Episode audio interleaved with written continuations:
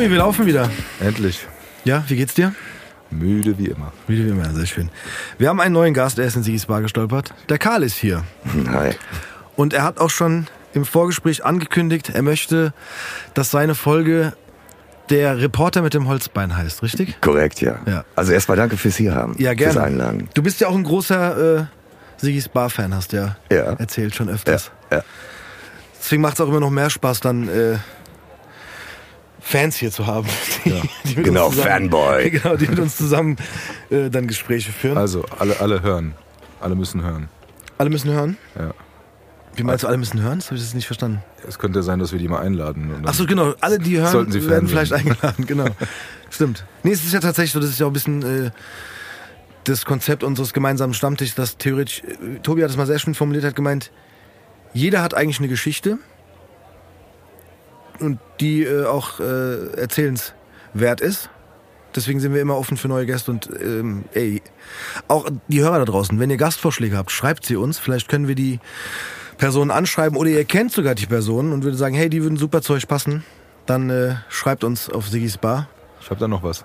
Sag, was hast du noch? Wir haben einen Gast hier. Vielleicht Ja, können wir weiß. auch mal mit ihm reden. Ich muss da mal kurz ein bisschen anmoderieren und am Anfang mal Werbung machen. Machen wir ja sonst nicht. So, Karl, du bist da. Äh, steigen wir doch gleich mal ganz hart und direkt ein. Deine Folge soll der Reporter mit dem Holzbein heißen. Du hast mich gefragt, wie man es nennen könnte. Ja, und das ist ja so, ne? Aber wir müssen natürlich den Zuhörern erklären, die einfach Warum jetzt, die so heißt? Ja, oder warum die so heißen soll, weil wenn man jetzt einfach nur das Coverbild sehen würde und dich da drauf sieht und sieht halt unten drunter der Reporter mit dem Holzbein, fragt man sich natürlich, warum heißt die so? Die schlaue Antwort wäre natürlich, hör dir einfach den Podcast an, dann weißt du, warum die so heißt, aber wir können es ja trotzdem mal ein bisschen erklären. Ja gut, ist relativ schnell erklärt. Ne? Also Ja. ich habe tatsächlich eine Beinprothese. Ähm, Holzbein finde ich eigentlich immer ganz charmant. So Beinprothese kann man sagen, ja, aber Holzbein finde ich klingt eigentlich ganz nett. Das erinnert an die Piraten von früher. Ja, so ein bisschen schon, ne? Hat so ein bisschen was von einem Hasardeur. So, ne? Nicht, dass ich einer wäre, aber und ich will auch keiner sein, aber ähm, ich finde, es klingt halt nicht so. Also Beinprothese finde ich klingt so technisch, ja. Es ist so irgendwie. Aber Holz, ja. aus Holz ist sie nicht. Nee, aus Holz ist sie nicht. Sie ist tatsächlich aus Carbon und Silikon und Aluminium und Titan. Ähm, aber ähm, es war halt früher ein Holzbein, jeder weiß, was es ist. Ne? Ja, mein Opa, So. muss ich sagen, hat auch ein Holzbein gehabt. Ein richtiges Holz, also Ja. richtiges Holzbein noch. Und wie kam der dazu? Äh, Zweiter Weltkrieg. Krieg, ja. Ja. Ja, okay. Bei mir war es ein Motorradunfall. Ja. Ja. Das wäre jetzt nämlich meine nächste Frage gewesen, Ja. auch ob du darüber, ich hätte auch einfach gesagt, sprechen willst. Es gibt Ja, ja Leute, die wollen das ein nicht Logo. thematisieren. Also ne? äh, musst du ja drüber reden. Ich meine, es ist ja derart offensichtlich. Selbst wenn ich laufe, siehst du ja, wenn ich humpel, ich werde ja jeden Tag gefragt. Ja, also aber es gibt ja so ein trotzdem Ding. Leute, die, die, die das nicht erzählen möchten vielleicht. Weißt Ja, du, ja, weil es irgendwie so ein einschneidendes Erlebnis Ja, war oder, oder, ein- Ja. eine einschneidende Geschichte ist. Okay, das waren jetzt zwei Fragen. Sorry, ja. ähm, also die, die zweite zuerst beantwortet. Ich finde, dass du, wenn du ein Handicap hast, egal welches das ist, ähm, je offensiver du damit umgehst, je leichter machst du es den Menschen, die kein Handicap haben, dein Handicap zu verstehen und auch damit umzugehen.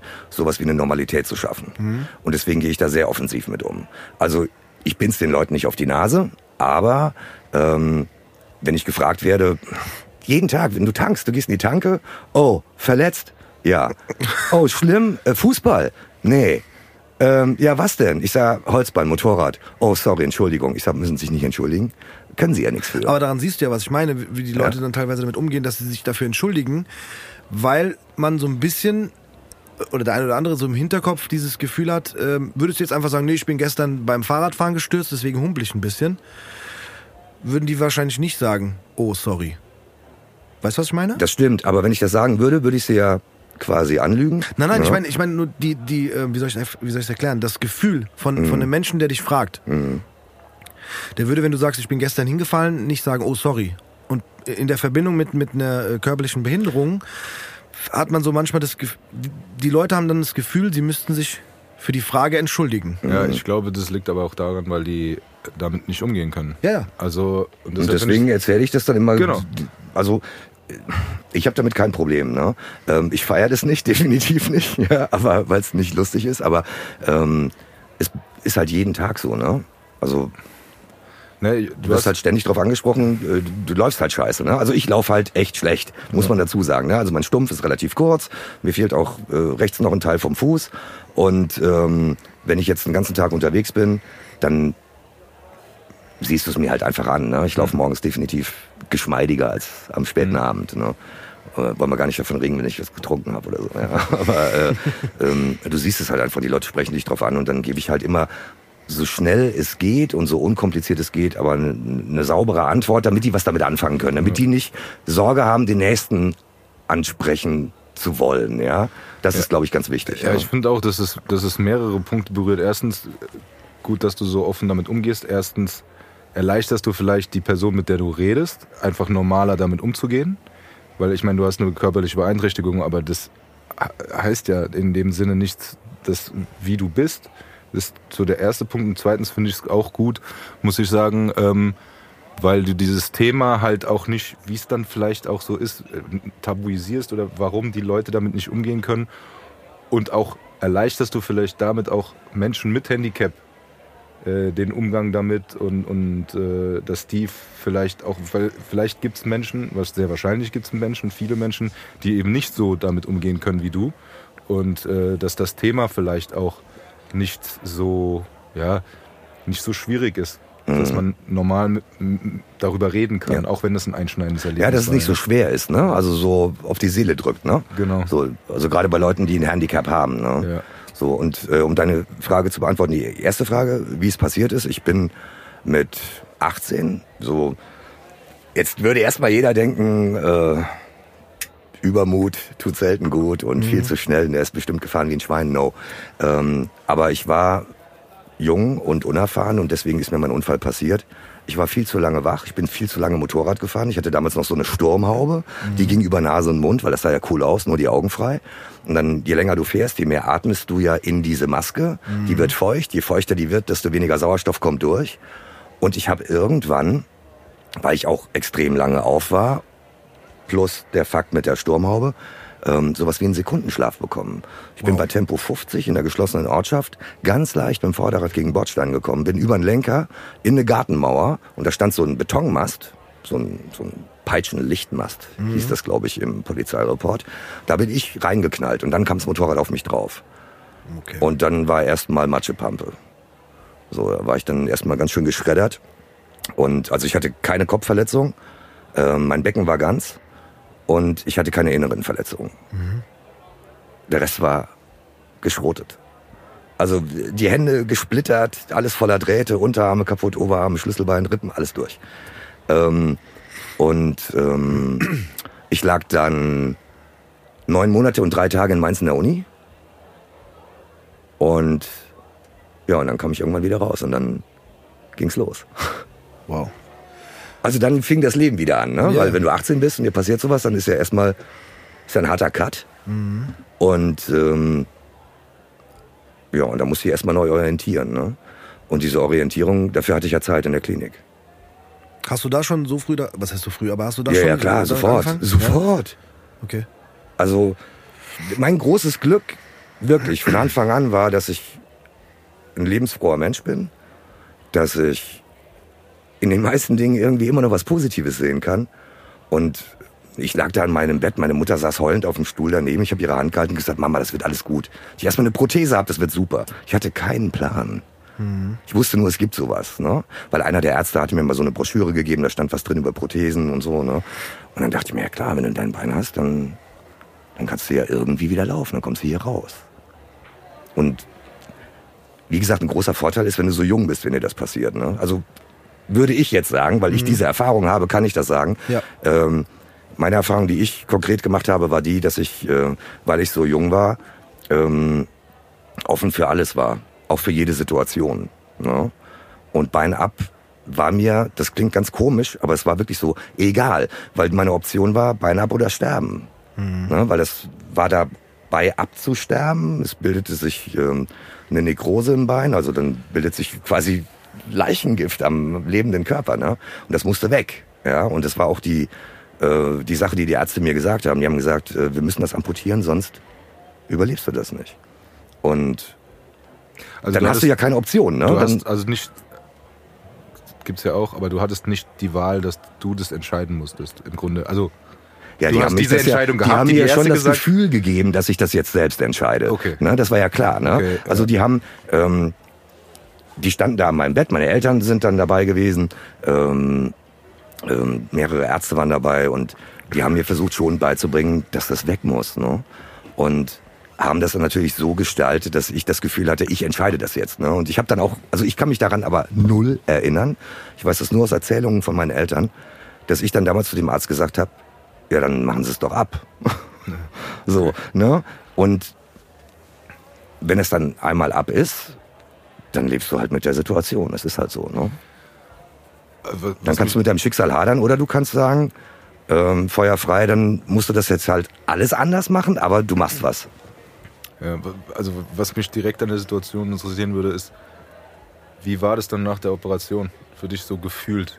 Ich meine, das ist ja komplett eine Umstellung. Ich sag mal, es war alles normal, als du aufs Motorrad gestiegen bist, dann ist der Mhm. Unfall passiert. Dann waren die Untersuchungen, alles drum und dran und dann kam die Option und dann war das Bein ab. Mhm. Wie, wie war das? Also ne, du hast eine Also positive erst Einstellung, das habe ich, ne, aber ähm, Na, erstmal nur Schmerzen.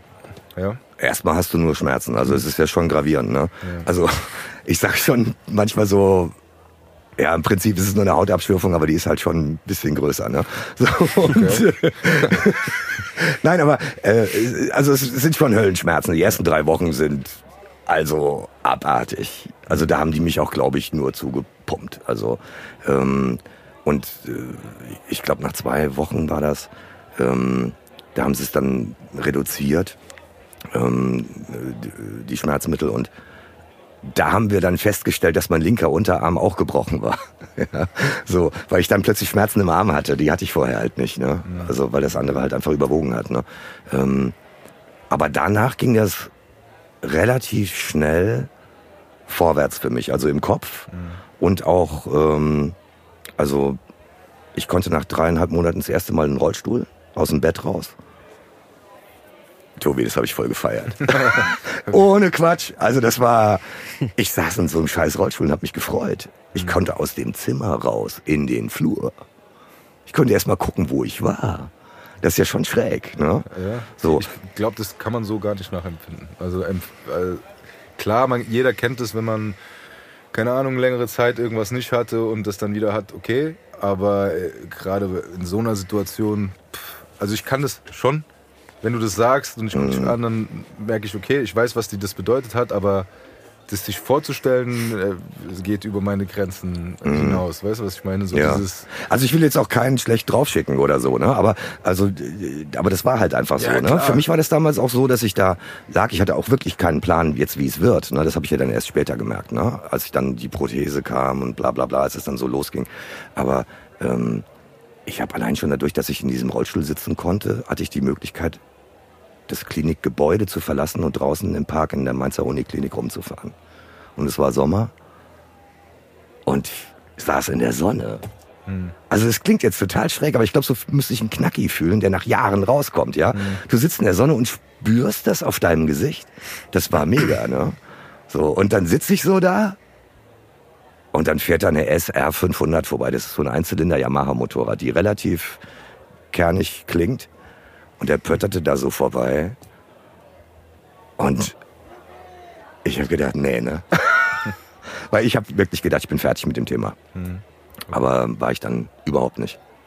Also ich konnte es riechen und hören und Also war das so dann für dich auch so ein Punkt, wo du gesagt hast, äh, also klar, du hast gesagt, du, du hast so deinen deinen Kopf und jetzt geht's los und so weiter, Mhm. aber war das vielleicht auch so ein Punkt, wo du gesagt hast, ich will wieder auf so einer Maschine sitzen? nee, nee, nee, nee, nee, nee, nee. Ich habe nur gemerkt, wie es mich angefasst hat, wie es Okay, mich gerockt ja, hat, okay. ja, wo ich gedacht habe so, oh, wie cool. Ja. Ja, also ich habe gar nicht in dem Moment an Schmerzen gedacht oder an meine ganzen Vorsätze und Versprechen, die ich Freunden, Familie gegeben hatte.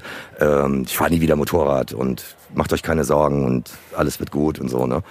Weil ich habe das geliebt. Ne? Also ich wäre mit meiner 550er Honda, wenn es gegangen wäre, aufs Klo gefahren. Ja, ich hätte gar nichts mehr zu Fuß gemacht. Ja, äh, das war, ja, Steve war so. Ne?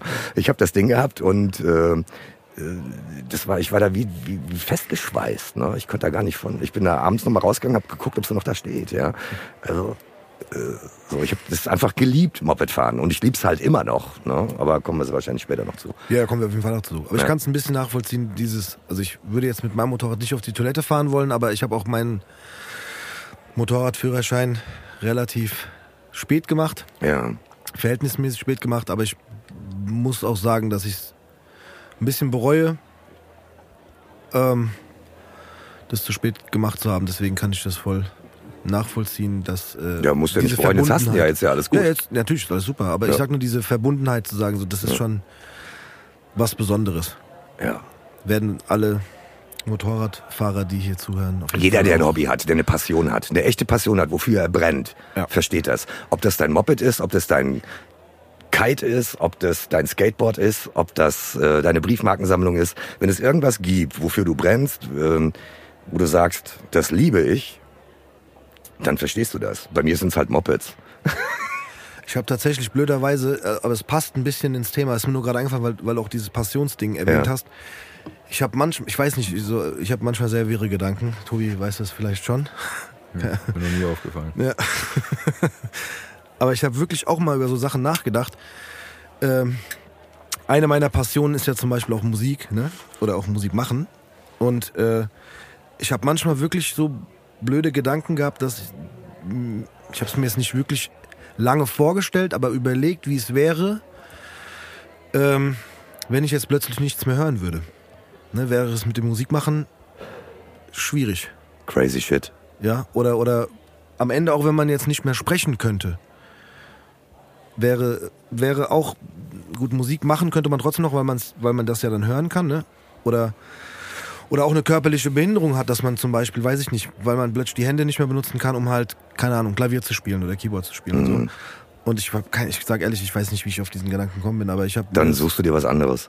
Das ist meine Ja, ja. Erfahrung. Ja. Dann machst du was anderes. Aber ich habe Also- mir das mal so wirklich versucht vorzustellen ne? und, und ähm, habe dann aber auch so im Kopf gemerkt, so ja, wie du schon sagst, entweder sucht man was anderes oder man findet wieder Wege, das zu tun, es ja. doch irgendwie zu irgendwie tun. zu Ne? machen, ja. Aber das ist, wenn du irgendwas hast, Entschuldigung, wenn du irgendwas hast, wofür du brennst, dann, ähm, dann suchst du dir was anderes, ja. Also bei mir war das dann damals, ging es halt mit Rollstuhlbasketball irgendwann los Mhm. und ich habe dann wie ein blöder Rollstuhlbasketball gespielt, ja. So, also du suchst dir halt irgendwas Neues. Auch erfolgreich, ne? Haben wir ja so. Das im- lief wir haben uns ja vor der Bar mal kurz unterhalten, privat. Genau. Da sind die Mikros ja nie Ja, an, wenn uns ja. draußen Nee, das unterhalten. lief ganz Bar. gut. Also ich habe in, in das war ganz ähm, lustig. Ich habe in also ich habe nach meinem Unfall musste ich irgendwie komplett umdenken. Ne? Und dann habe ich erstmal eine Lehre gemacht als Zahntechniker, weil ich das kannte. Meine Mutter ist Zahntechnikerin und ich dachte, okay, es ist ein cooler Job. Da kann ich sitzen, weil ich wusste ja überhaupt nicht, wie weit kann ich stehen, wie lange kann ich stehen, wie weit kann ich gehen. Ähm, es war ein Job im Sitzen, aber nicht im Büro. Cool. Ne? Habe ich das erstmal gemacht. Und da habe ich dann einen Rollstuhlfahrer kennengelernt. In Homburg an der Saar war das. Ähm, und der trainierte für ein 10-Kilometer-Rennen. Und ich habe damals ganz viel Schwimmen gemacht. Und dann habe ich gesagt, ja gut, wenn du dich langweilst. Also er erzählte dann so, dass er sich langweilt. Immer alleine trainieren ist halt scheiße. Und ich so, kein Problem. Hast du noch einen zweiten Rollstuhl, trainiere ich mit dir. So lustig. So, und dann habe ich das gemacht und dann lief das richtig gut. Und dann sagte er, hier, du musst dich zum Rennen anmelden. Und dann bin ich direkt Zweiter geworden. Und dann kam jemand aus Saarbrücken äh, vom Rollstuhlsportclub und hat gesagt, hier, wir haben hier einen Basketballverein und hast du nicht Bock mal vorbeizukommen? Und so ging es los. Habe ich mit Rolli-Basketball angefangen, habe dann in Saarbrücken gespielt, dann später in Koblenz, zweite und erste Liga und dann hier in Frankfurt. Und bin dann auch 91, 93 beim RSC Frankfurt sind wir dann Deutscher Meister und beziehungsweise Pokalsieger geworden. Das war schon ziemlich geil, ja. Stark. Da Ja. warst du dann wie alt? So, Äh, das war dann ähm, zwischen 20 und 30. Mhm. Also mit 20 habe ich Rollebasketball angefangen, mit 30 habe ich aufhören müssen wegen Job. mhm, okay. Ja. Weil dann war halt irgendwann so das Ding, da passte das nicht mehr mit dem Training und, und Spielen am Wochenende. Und weil du bist ja, wir waren im Prinzip 40 Wochenenden im Jahr unterwegs. Und in der Woche halt richtig trainiert. Ich war in der ersten Liga, ne? da musst du halt ernsthaft trainieren. Ja, ja. Äh, Rauchst abgezählt Zigaretten, trinkst keinen Alkohol. ist voll doof. Abgezählt Zigaretten. Ja, ernsthaft. Ehrlich. Ja, weil wenn ich ein Päckchen am Tag geraucht habe, und das geht bei mir ganz schnell, ähm, dann habe ich ja keine Luft gekriegt im Training. Wenn wir da von sechs bis um neun trainiert haben, war ich um halb acht tot. Ja. Okay. ja. Und wir hatten halt schon ein Ziel. Und das ist das, was ich meinte. Ne? Wenn, du, wenn du für irgendwas brennst, dann findest du was Neues, für das kann, brennst du dann wieder. Ne? Also dann hast du auch Bock da drauf. Ne? Und das, bei mir ist es schon so, ich bin also eher an oder aus. So dazwischen ist bei mir nicht so viel, wenn ich ehrlich bin. Ja. Weil, das würde mich auch nochmal interessieren, weil die ist mir öfter schon aufgefallen, auch gerade im Sport. Also ich habe auch mit meinen Kids, äh, haben wir nach der Olympiade auch äh, äh, ähm, die Paralympics geguckt und so weiter. Gut, musste man erstmal erklären und ein bisschen, aber weil mir das auch wichtig ist, dass man äh, das, das vermittelt Ja. und so weiter. Ne? Und was die für Leistung bringen, ist auch unglaublich. Äh, und da Ist halt Leistungssport, ne? Ja, genau. Äh, Da gibt's ja im Grunde keinen Unterschied, sag ich mal. Also Ja, bei der Leistungs- Bezahlung schon, aber ja, sonst. natürlich, ne, aber du weißt, was ich meine. Ja, ne? ja, so, dass du sagst, äh, entweder mache ich Sport ganz Ja. oder gar nicht. Und da kommt meine Frage. Ähm, ist es so, aus deiner Sicht, ähm, wenn jemand so ein einschneidendes Erlebnis hatte, wie du, ähm, oder wie, wie, wie die anderen, die ich jetzt meine, äh, ist man da motivierter oder wie soll ich sagen, ist es so, dass man vielleicht eine andere Denke hat und sich anders nochmal reinhängt, weil, äh, weil man vielleicht diese Erfahrung hat, so hier, es könnte jetzt vorbei sein oder weißt du, was ich meine, diese Grenzerfahrung auch zu haben und dann zu sagen, okay, pass auf, äh, es hätte das anders ausgehen können und äh, ich weiß, was ich in meinem Leben habe und ich möchte was erreichen, dass man sich da nochmal anders reinhängt. Ähm, weißt du, was ich meine? Ich weiß, was Diese- du meinst und ich kann dir das ähm, nicht so richtig beantworten. Also ich Ja. würde sagen, kann sein. Es gibt so Momente, da würde ich sagen, ja, da war das vielleicht sogar so, ne, dass ich versucht habe, extra gut zu sein, aber das war dann nicht beim Sport, sondern eher bei der Arbeit, um den anderen zu zeigen, trotz Handicap kannst du hier Nachrichtensprecher beim Radio werden. Ja. Ja, so, ne? Mir fehlt ein Bein, nicht eine rechte Hirnhälfte oder so, ja. Ähm, aber beim Sport, glaube ich, ähm, ist es so, wie es beim Sport eigentlich immer ist. Ne? Du hast, du willst gewinnen. Ja. Und jetzt bin ich auch so ein Typ. Also ich habe kein Problem damit, nicht zu gewinnen, ne? aber verlieren geht gar nicht. Und das ist wirklich so. Ich bin Ja. dann, also es ist so, ne? Also entweder bist du fouled out oder hast gewonnen. Ja. Ja. Okay. Also das- das- nee, das- weil das, weil, ja gut, bei Sportlern, auch ohne Handicap, sieht man ja auch, die Erfolgreichen, die sind einfach besessen. Nenne ich das jetzt mal positiv besessen. Aber äh, mich hätte es schon mal interessiert, ob dann äh, diese Erfahrung nochmal mit reinspielt und vielleicht äh, nochmal ein, eine andere Art von Motivation Also ich glaube, es gibt. weißt du, was ich bestimmt mein? Ja, viele, bei denen das so ist, also wo ich das vielleicht sagen würde, dass es bei denen so ist, aber also bei mir jetzt nicht so richtig, nee. Okay, also das war so, du warst als Typ eigentlich sowieso schon so, Ich glaube schon, ja. musstest dir halt was anderes suchen und dann hast du da halt Ja. Vollgas gegeben. Ja. Okay. Also ich glaube schon, weil, also ich habe auch vorher, mh, also unser Nachbar hat mir das irgendwann mal fünf oder sechs Jahre später gesagt, er sagte dann zu mir, ähm, gut, dass du dir das Bein abgefahren hast, weil du wärst sonst irgendwann gestorben, so wie du gelebt hast. Ja, ich habe, glaube ich, alles zu viel gemacht, ja, also okay. Und- das, das zeigt, was für ein Typ du bist. Also eigentlich schon so, ne? Also äh, ich bin schon gierig, so gierig nach Leben und und nach Thrill, aber ich bin kein Hasardeur, ne? Also möchte ich echt noch mal sagen, ja, weil ähm, weil viele denken so, wie kannst du äh, hier mit Handicap dann noch mal aufs Motorrad steigen, ja? Äh, Können wir kurz das Wort Hasardeur erklären für die, die es nicht wissen? Also nicht eingeschlossen? Also ich bin jetzt keiner, ähm, der sich so gar keine Gedanken über das Risiko macht Verstehe, und so okay. einfach blind irgendwo reingeht. Ne, ganz Ja. im Gegenteil. Ja. Also ich probiere Sachen erst fünf, sechs, sieben, acht Mal aus, bevor ich die mache. Ja? Äh, also bevor ich die dann weitertreibe, sagen wir es mal so. Ne? Also ich würde jetzt niemals ähm, äh, von einem Felsen ins Wasser springen, ohne da vorher getaucht zu sein. Hm, okay. Ja? So. Sagt man dazu nicht umgangssprachlich lebensmüde? Nein. Nein? Das ist nochmal was anderes. Das ist schon ein Tick bewusst anders, ja. Ja. Gut, ich bin, man merkt, ich bin hier der etwas unterbelichtete. Im Nein, bist du überhaupt nicht. Aber du bist so hübsch, Steve. weit. Dafür bist du hübsch. Ja. Irgendwas muss schon ja können. äh, ja. Nee, das ist, ich glaube, lebensmüde. Ich weiß, dass, was du meinst mit, mit umgangssprachlich, dass man das dann auch sagt, so, ne? Aber Wäre ich ja glaube, das das, ist eher dem, das. ich springe jetzt von der Klippe ohne vorher Nee, ich bin sein, jetzt, ne? nee, aber das ist ja eher fahrlässig, würde ich Ja, dann sagen, genau. ne? Also das wäre dann fahrlässig oder grob fahrlässig. Ich glaube, die Aussage dann also umgangssprachlich passt dann zu, für die Person, die so drauf ist, dann schon auch. Aber ich glaube nicht, dass das dann äh, wirklich im tiefsten Sinne des Wortes irgendwie dann, dass der Mensch dann unbedingt lebensmüde ist. Der macht, der ist, macht halt weniger Gedanken darüber, Ja, was halt nicht unbedingt Also ich mache das schon sehr bewusst, ne? Also ich bin auch keiner jetzt, ähm, ich hätte jetzt fast gesagt, ich bin auch keiner, der ohne Helm Motorrad fährt, ne? Aber jetzt gibt's bestimmt ein paar Leute im Dorf, die sagen, ey Karl, wir haben dich schon ohne Helm fahren sehen. ähm, und äh, aber ich, ich fahre eigentlich nie ohne Helm. Ich fahre ohne Helm, wenn ich die Kette gefettet habe und äh, wenn ich hören will, ob was am Moped ist, dann fahre ich erster, zweiter Gang bei mir kurz in der Straße. Aber ich gehe jetzt nicht, also ich mache keinen Quatsch. So, ja, so das ist mir halt schon wichtig. Da also, würden jetzt andere auch sagen, aber Karl, ja, ja, ich weiß. auch bei dieser kleinen Runde. Ja, ich weiß, ich weiß, ich weiß, ich weiß, ich weiß. Mit dem erhobenen Ja. Zeigefinger sitze Ja. ich jetzt hier. Ja, ja, in der Tat, ich kann ihn sehen. Ja. So, du hast, du hast Basketball gespielt, also Rollstuhlbasketball. ja. Gab es noch andere Sachen, die du ausprobiert hast? Dann? Oder hast du Ja, also, so viel Zeit also was ich genommen? definitiv ausprobiert habe, war natürlich wieder Motorradfahren ne, mit einem Ja. Bein. Ne? So und das war die größte Challenge. Also im Rollstuhl sitzt du ja, sag ich mal, relativ bequem Mhm. und äh, sicher. So und ähm, also die größte Challenge war eigentlich äh, Motorrad zu fahren wieder. Also aufs Motorrad zu kommen erstmal. Also es klingt jetzt wirklich doof, aber es war so. Ne?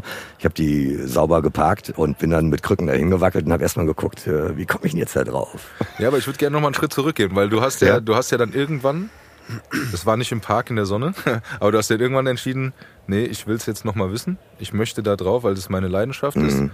Äh, und hast dich dann aktiv, aktiv dafür entschieden und hast dir dann auch ein Motorrad wieder gekauft? Ja, ja. Oder Mhm. Hast du es vorher ausprobiert oder hast gesagt, ich kaufe mir jetzt ein Motorrad und dann gucke ich mal, wie es geht? Oder wie ist Nee, ich hab, also du- klar, du hast natürlich Darf ich Freunde. ganz kleine, eine kleine ja, klar, natürlich stellen? Nur ganz kurz, weil wir gerade beim Rollstuhlbasketball waren. Ja. Und ähm, meine ganz kurze Frage wäre nur gewesen, weil du, äh, da kommen wir dann aufs Motorrad. Du, du ja gemeint hast, du bist mit Krücken sozusagen aufs Motorrad zugelaufen und musst erst mal überlegen, okay, wie, wie, Mhm. wie mache ich das jetzt auch alles? Technisch auch, ne? Also auch für Leute, die kein Motorrad fahren Mhm. oder sich nicht so damit auskennen. Ich sage es jetzt einfach mal blöd, man braucht halt schon zwei Beine, weil man mit dem einen Bein Ja, die Gänge schaltet, mit dem Ja. anderen Bein bremst Genau. und man braucht halt die Arme zum Gas geben, lenken und Genau. die Kupplung betätigen. Genau. Aber bei- dem, ähm, nur um die Zeit so ein bisschen zu verstehen, Mhm. und dann kommen wir aufs Motorrad. Ähm, das ist aber passiert, wir haben jetzt gerade gesagt, du hast dann knapp zehn Jahre Basketball gespielt im Rollstuhl. Mhm, genau. Aber der Rück, Rückweg aufs Motorrad war innerhalb dieser Zeit. Ja klar, der war So. direkt. Okay, Ja, ähm, ja. Nee, was ich noch wissen wollte, gab es eine kurze Phase, wo du dich, äh, weil du hast ja auch vorhin kurz angesprochen, dass du auch schon über Prothesen nachgedacht hattest, während du noch im Krankenhaus gelegen Mhm. ja. hast. Ähm, bi- bist du, hast du relativ schnell wieder mit einer Prothese dann auch schon, ich sage jetzt einfach mal, laufen gelernt? Oder Ja, ja, es- klar. Okay. Also das war, ich war in der Klinik und also in Rollstuhlbasketball der, war nur das Mittel zum Zweck, weil man das halt im Rollstuhl spielt, wenn man. weil ich da meine Beine nicht brauchte, ne? Weil Genau. ich da, also mit Prothese kann, also ich kann mit Prothese nicht rennen, so Ja, ja. und springen, so und äh, und das war halt eine Sportart, die ich abgesehen vom Schwimmen halt uneingeschränkt ausüben konnte. Aber du hast dich, sage ich jetzt mal, in deiner nicht, nicht im Training oder nicht im Spiel, hast du dich nicht im Rollstuhl fortbewegt, sondern du hast schon, du bist mit Prothese gelaufen dann. ja, ja, klar. Genau, das war die Frage, weil Genau. es gibt ja auch Nee, Leute, hab, ne, die. okay, jetzt, jetzt habe ich es verstanden. Nee, es war schon in der Klinik war das so, dass die Prothese angepasst wurde und Mhm. ich da quasi so die ersten Schritte wieder gemacht habe. Was crazy war, wenn du das erste Mal wieder auf zwei Beinen stehst, nach achteinhalb Monaten und siehst dich da so selber im Spiegel, das war schon sehr bewegend, muss ich schon sagen. Und äh, das war so zwischen yo, ich stehe und endlich geht's los. Ne? So und dann bin ich da mit Krücken raus und hatte eigentlich eine relativ bescheidene Diagnose. Die Diagnose war dann irgendwie so, also im Arztbrief stand irgendwie drin, wird Wegstrecken von mehr als 50 Metern nie ohne Gehstütze zurücklegen können. Ne? Und das habe ich gelesen, habe ich gedacht, das sehen wir noch. Da ist er wieder. Ja, so und ne, das war wirklich so, ne? Das war dann so für mich der der Trigger und ich bin jeden Tag, ich bin gelaufen, gelaufen, gelaufen. Ich bin in Weinberg, ich bin überall rein, ich bin gelaufen, bis der Stumpf rund war und entzündet war. Es war mir egal. Ich wollte einfach laufen, ne? Und bin dann nach drei Monaten ohne Krücken gegangen. Okay. Und ähm, wie gesagt, weil bei mir halt auch noch ein Teil vom rechten Fuß fehlt. Ne? Das ist dann halt auch irgendwie nochmal. Du brauchst ja extra Power eigentlich aus dem Bein, was dir dann noch zur Verfügung steht. Ja. Und das ist bei mir jetzt aber auch noch irgendwie ziemlich lame. Ja, und dann musst du halt doppelt viel machen. Ne? Fährst halt viel Fahrrad, machst Kniebeugen an der Treppe. Hauptsache irgendwie wieder zu Kraft kommen und gehen. Ne? So. Und wie gesagt, ich bin dann schon gelaufen, habe dann meine Lehre angefangen und im ersten Lehrjahr irgendwann äh, habe ich den Uwe kennengelernt und ähm, der Rollstuhlfahrer war und, äh, und dann kam Rolli-Basketball. Ja. Ich wollte nur mal ganz kurz, weil man uns ja. Also mein Alltag war als Fußgänger. Ja, ja, genau. ne? das Gekauft, bezahlt von der KKH, ja, aber äh, Fußgänger. Ja, okay. im Nee, weil das wollte ich wissen, weil es gibt ja, Ja. tatsächlich auch, auch Menschen, die, die ähm, ich sag Einbeinig einfach im mal- Rolli sitzen den ganzen Tag, weil es halt nicht geht, weil man die nicht versorgen kann. Es gibt halt viele, Genau. also die sind dann auch nicht faul oder bequem, sondern es gibt halt auch viele Leute, deren Stümpfe sind derart, ähm, ja, ähm, in desolatem Zustand, dass die keine Prothese tragen können. Ja, die hält nicht oder die halten das schmerzmäßig nicht aus. Ja. Und äh, die benutzen dann halt logischerweise einen Rollstuhl. Ne? Ja, ja. Nee, deswegen, das, das wäre nur, um das Ganze ein bisschen zu, so auch für die Leute. Also hatte ich totales Glück, ne, dass, dass ich äh, quasi wieder ähm, Fußgänger sein konnte. Ne? So. Und dann, damit schlagen wir jetzt die Brücke, sorry Tobi, für, die, Alles gut. für den Ausflug. Äh, und dann kam das Motorrad wieder. Und dann kam das Motorrad wieder, ja. Und das war dann ähm, so, dass äh, der Christian, äh, der hatte damals eine Harley. Und da sitzt er ja relativ tief. Und da dachte ich, ja, da komme ich drauf, cool, ne? So, aber Harley konnte ich nicht fahren. also ging gar nicht, ja, so. Äh, und also für Leute, die nicht Motorrad fahren, Harley ist was sehr, sehr gemütliches, was sehr doll vibriert, schlechte Bremsen hat und gerne ölt. Und ich fahre aber gerne Motorrad und viel und auch gerne zügig und deswegen kam die nicht in Frage. Und dann habe ich mir erstmal so zum Testen, weil ich auch nicht wusste, kann ich überhaupt vernünftig fahren, habe ich mir so eine Enduro geholt, so ein Geländemotorrad, ähm, womit ich dann auch erstmal nur im Gelände gefahren bin, ne? um erstmal andere und auch mich nicht zu gefährden. Ne? Und dann habe ich erstmal geguckt, geht das überhaupt? Ne? Also nach Aufsteigen war die nächste Challenge antreten. ja, wie kickst du ein Motorrad an mit dem Holzbein? Ah, ist eine Aufgabe. Ja, kann man aber lösen. Ne? Und dann bin ich halt immer rumgefahren, immer mehr, immer mehr, immer mehr. Und irgendwann musste ich es halt auch mal meiner Familie sagen. Aber die Motorräder haben doch heutzutage alle E-Starter. Ja, das war damals, das war ich 84 hatte ich den Unfall, das war dann 86. Ja, okay. Ja. Ja, aber der nächste Schritt ja an, antreten, okay. Und jetzt haben wir es ja gehört, was man alles machen muss. Und ähm, wie ist es denn dann mit dem, Sch ich weiß nicht. Also wegen den Schalten oder so. Schalten oder Also, Bremsen? Jetzt weiß genau, ich nicht welche. Also beides ja, ja, umgebaut. gut, also mir fehlt, also für die, Was- für die was Nicht-Motorradfahrer, genau, links mit dem linken Fuß wird geschaltet, mit dem rechten Fuß wird gebremst. Okay. Und bei mir ist das dann umgebaut. Ich habe die Schaltung umgebaut auf die rechte Seite, dort wo der Fußbremshebel ist, habe ich meine Schaltung. Und meine Hinterradbremse betätige ich über einen Hebel, der sitzt oben am linken Lenkerende. Das ist so ein kleiner Hebel, den drücke ich mit dem Daumen und damit betätige ich quasi die Hinterradbremse. Okay, das heißt, Alles TÜV eingetragen, alles super sauber. Das heißt, dass du halt mit dem Holzbein nichts machst, oder? Genau, also ich habe das auf der Fußraste stehen und ähm, ich, ähm, klar, ich kann die natürlich, wenn ich anhalte, abstellen und das Motorrad natürlich auch halten damit. Ich kann auch rangieren, sieht fürchterlich aus, ähm, wenn ich ein Motorrad rangiere, aber äh, es geht. Ja, es ist mir noch keine umgefallen. Ah, doch einmal. Und äh, es, war so, es war sogar hier in Eschborn. Äh, da da habe ich irgendwie geparkt und äh, total hohl. Ähm, hatte den Rucksack auf, habe den Rucksack abgesetzt und links neben mir abgestellt, Ständer raus und habe das Motorrad halt auf den Ständer gleiten lassen wollen. Bin über die andere Seite abgestiegen, hatte die noch so mit drei, vier Fingern am Lenkerende. Und durch den Rucksack, der genau da stand, wo mein Ständer runterkam, ist der Ständer wieder eingeklappt. Dann ist die mir so in Zeitlupe umgefallen. Und dann war Spiegel ab, Blinker ab. Und das Schlimmste war, sie war einen Tag alt und hatte 60 Kilometer. Aber dafür musst du dich nicht schämen. Ähm, Ich erwähne an der Stelle keine Namen, aber es gibt Menschen, die äh, es schaffen, ähm, an der Ampel mit einem Fahrrad, das äh, bei Rennrädern kennt man das, wo man seinen Schuh oder seine Füße fest mit der Pedale verbinden kann. Ja, diese Klickpedale, ja. Unter anderem, oder es gibt ja auch Schlaufen. Ja. Und man kann sein Bein da oder seinen Fuß nicht rausnehmen. Ja. Das ist mir aber auch schon Und passiert. dann fällt man halt an der Ampel einfach um. Da kennen wir jemanden, der hat sich da Ich lag in der Pfütze, Ja, ich irgendwo im jemanden, der hat sich da Hunsrück. das Bein gebrochen, glaube ich. Echt? Ich glaube, es war Oder der Arm, Arm. ja, oder? Arm. Oder Arm, ja. Eieiei. Aber du hast gerade erwähnt, dass Ja. deine.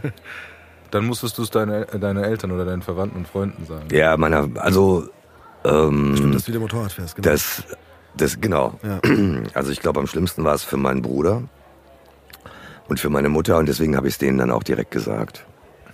Und wie. Mütter so sind, ja. Ich, also Halbsatz angefangen, Junge, du brauchst gar nicht weiterreden. Du hast dir wieder ein Motorrad gekauft, oder? Und ich so, ja, sorry, tut mir leid, ist schon in Ordnung. So. Ja, äh, Ich wollte es eigentlich nicht, aber ich wollte es ja auch nicht belügen. Ne? Ich bin eine Zeit lang dann halt immer mit dem Auto nach Hause gefahren. Also nur mit dem Auto, ne? wenn ich zu Hause vorbeigefahren bin. Und irgendwann war mir das aber zu blöd. Ich habe mich einfach schlecht gefühlt. Aber die haben ähm, am meisten darunter gelitten. Also ähm, ich würde sagen, meine Eltern, meine Geschwister und da muss ich sagen, meine Mutter und mein Bruder, äh, für die war das am schlimmsten. Also richtig arg. Richtig arg. Und ähm, das tat mir auch so weh, dass ich die so verletzt habe. Ne? Aber du kannst es ja nicht rückgängig machen. Mein, du meinst jetzt verletzt habe durch den Unfall. Ja, ja. Nicht, dass du wieder aufs Motorrad gestiegen bist. Nee, durch den Unfall, Ja. ne? So, das war halt so schlimm, ne? Und dann, Ja. dass ich wieder aufs Motorrad steige, ganz ehrlich, du musst dann irgendwann dein Leben leben. Also wenn du auf alle ständig Rücksicht nimmst, dann würde ich jetzt irgendwie bei der Post arbeiten, äh, säß da schön am Schalter und würde nachmittags auf der Veranda sitzen, im Schaukelstuhl und warten, dass das Licht ausgeht. Ey, keine Option. Ist es nicht. Ich bin der ich bin und das wissen die auch. Also, dass ich dann wieder gefahren bin, war meine Entscheidung und ich muss mein Leben leben. Ich kann nicht, das geht nicht. Ja, dann bist du dann ja nur, bist ja nur unglücklich. Dann bist du ja zum Säufer irgendwann. Ja, dann bin ich trotzdem geworden, aber egal. Aber äh, ich genieße es wenigstens. Äh, ich trinke nicht aus Frust. Und ähm, ja, aber aber äh, nee, mehr, also, Deswegen haben wir dich auch in Sigis Bar eingeladen. Ne? Genau. Also, Ja, finde ich auch super- super gemütlich hier. Das ist richtig gut. Ja. Nee, aber weil ich, weil du, sorry, weil du gesagt hast, verletzt. Also ich, Ja, aber ich meinte, Ja, ja. Entschuldigung, das wollte ich gerade noch zu Ende, Ja, ja, äh, wenn es nicht klar wurde. Nee, mir tat es so leid, dass ich, dass ich die Menschen, die mich so liebten, dass ich denen so, so viel Leid auch zugefügt habe mit meinem Unfall, weißt du? Weil die so verzweifelt waren, ne? mich so zu sehen dann, ne? Und, und zu sehen, ähm, ist doch klar, eine Mutter denkt, oh Gott, jetzt ist das Leben für meinen Sohn ist beendet, ist besiegelt. Ja, so. Das war 1984, ja. Ich meine, wir leben ja heute in einer ganz anderen Zeit, aber früher, ähm, ich meine, wo hast du Leute mit Behinderungen in einem coolen Job gesehen? Nirgendwo. Die waren auf dem Amt oder zu Hause. War so. ja. Ja. Also such mal hier in Deutschland in irgendwelchen großen Unternehmen in Führungspositionen jemanden, der ein Handicap hat. Vergiss es. Gib es nicht. Ne? So, also das war das aus Sicht der Mutter. Mein Bruder, der war, ähm, der ist ein Jahr jünger als ich. Und wir sind sehr eng. Und äh, für den war das eine Katastrophe aber Ne? äh, ich meine, du hast es ja, also, damals. Okay, Entschuldigung, bevor du weiterredest. Hat sich das Ja. geändert? Also dadurch, dass du jetzt viel fährst und das alles irgendwie cool ist, hat sich das geändert oder ist es immer noch so, wo sie jedes Mal Angst haben, wenn die wissen, du bist mit dem Motorrad unterwegs? Ähm, ich frag sie das nicht. Okay. Also ich sag's ihnen, wenn ich fahre, so die wissen das, wenn ich also ich fahre auch viel Rennstrecke, muss ich dazu sagen, mittlerweile. Und ähm, auch viel lieber als Straße, weil ich das viel sicherer finde. Und ähm, ich sag denen, wenn ich jetzt auf die Renne gehe, aber ich frag nicht, wie sie das finden. Ja. Also Ah, das ja, ist, glaube ich, ne, so, also nee, also äh, Könnte ja sein, dass da, dadurch, dass du äh, am Anfang ne, ist alles neu und Ja. äh, der Unfall ist noch so präsent und mittlerweile sind ja Jahrzehnte, sage ich mal, vergangen. Äh, und man merkt, dass es so eine gewisse Normalität angenommen hat, dass es sagt, okay, gut, es kann immer was passieren, aber dass es nicht deshalb ist, weil du jetzt mit deinem Holzbein auf dem... nee, nee, nee, Okay. Nee. So, sorry, Steve. alles cool. Äh, Nee, du, du, hast gerade unbeabsichtigt aber nochmal zwei interessante Sachen gesagt. Der Rest war nicht so interessant bis jetzt, aber die zwei.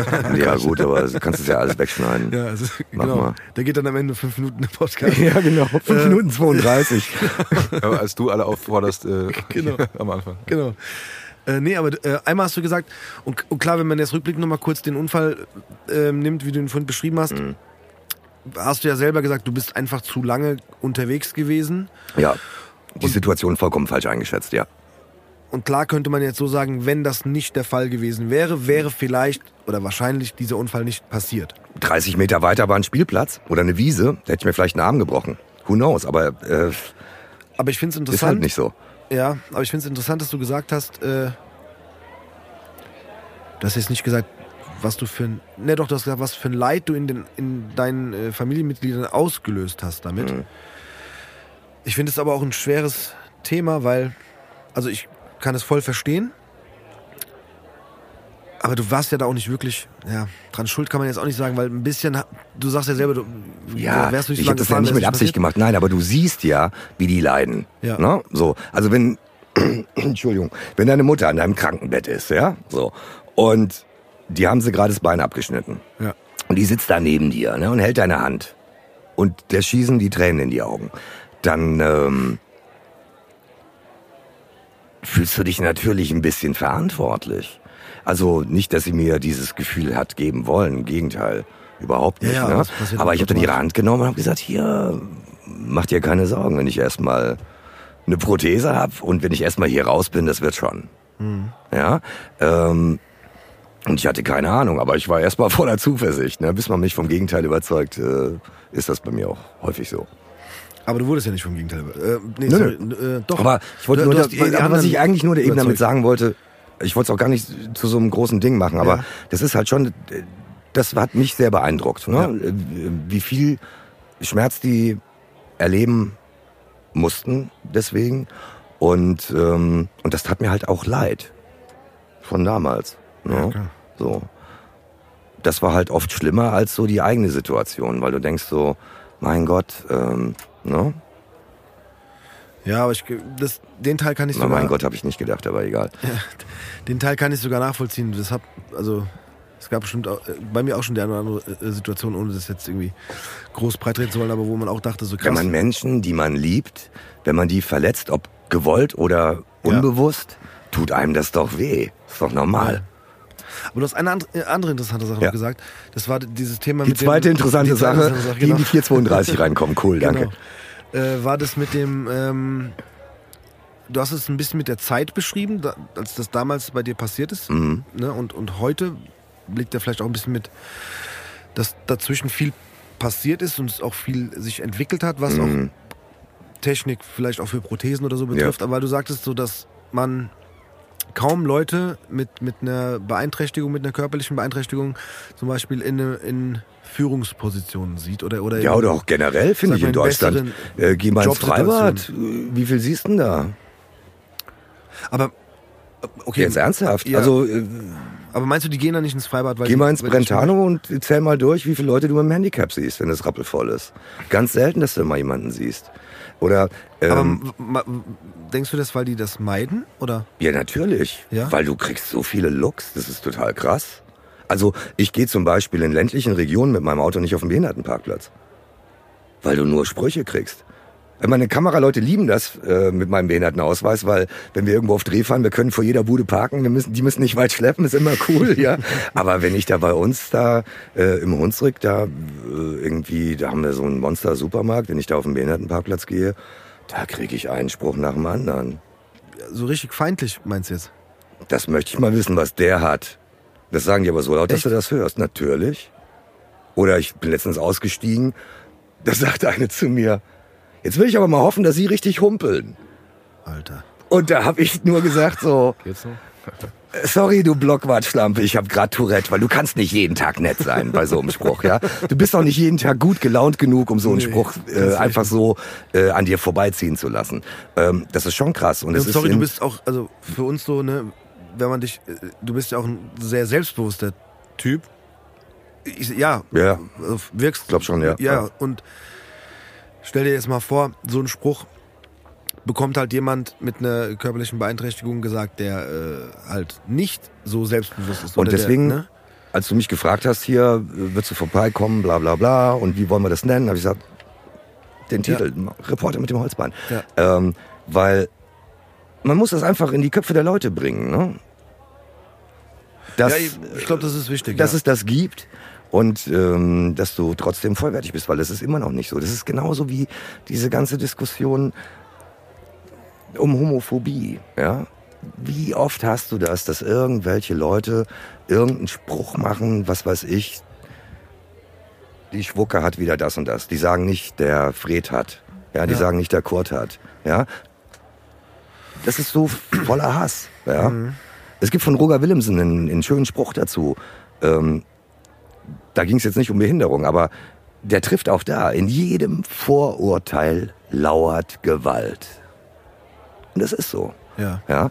Und jetzt habe ich das Handicap jetzt fast 40 Jahre und du kannst halt in 40 Jahren nicht jedes Mal irgendwie lustig und jiggy drauf sein Nee, und keinen jemandem einen netten Spruch geben, äh, wenn er dich anpöbelt oder auch ganz geil, so typisch deutsch ist so ähm, ältere Herrschaften, die dann auf dein Auto zugehen und sich dann mit ihrem Reißverschluss über deinen Kotflügel in die Frontscheibe beugen, um zu gucken, ob dein Ausweis auch original Haben ist. die nichts Besseres zu tun? So, wo ich dann immer so denke, Mann.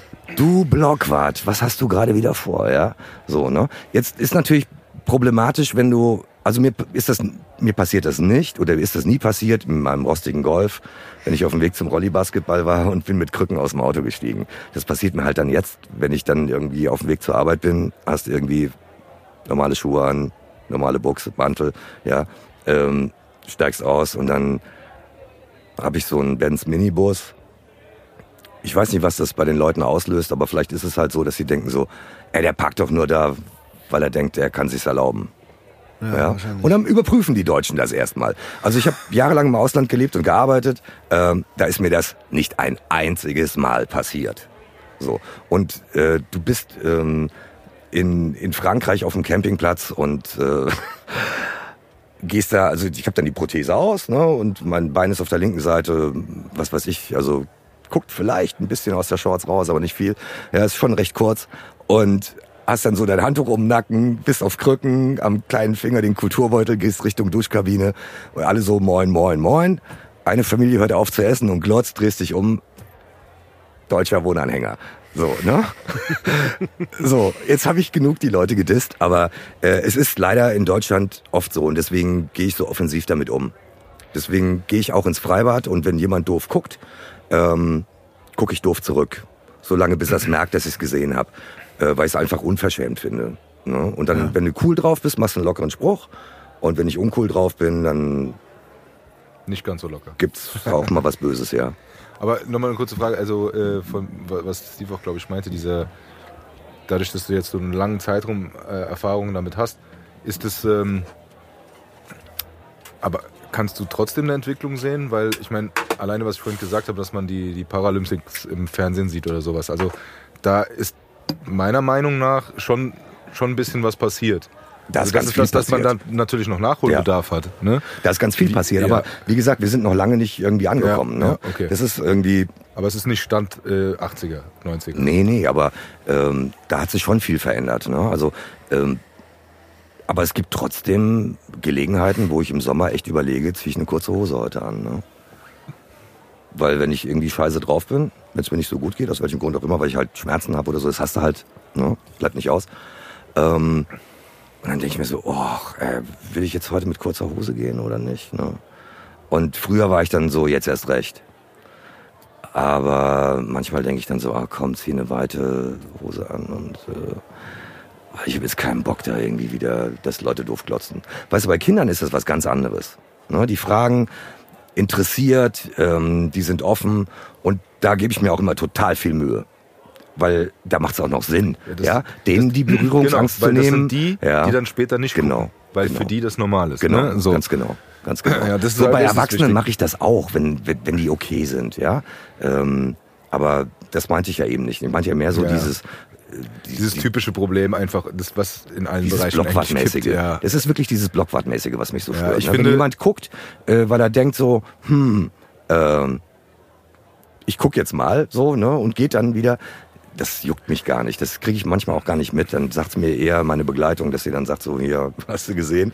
Aber ähm, also bei Kindern ist es halt was anderes. Ne? Also ich würde, ich würde sogar noch weitergehen, dass dieses Verhalten äh, sich immer in, bei solchen Sachen noch mal extremer zeigt. Aber ich glaube, dass da, ich glaube, da haben wir mit dem Levent mal drüber gesprochen. Das ist schon lange her. Könnt ihr euch die Folge auch gerne noch mal anhören. Aber der war ja länger in China und er hat es so beschrieben. Er hat gesagt, man denkt immer, äh, dass äh, dass die anderen Länder exotisch sind und so weiter und dass er in China einfach gemerkt hat, dass die Deutschen die Exoten sind mit ihrem Verhalten.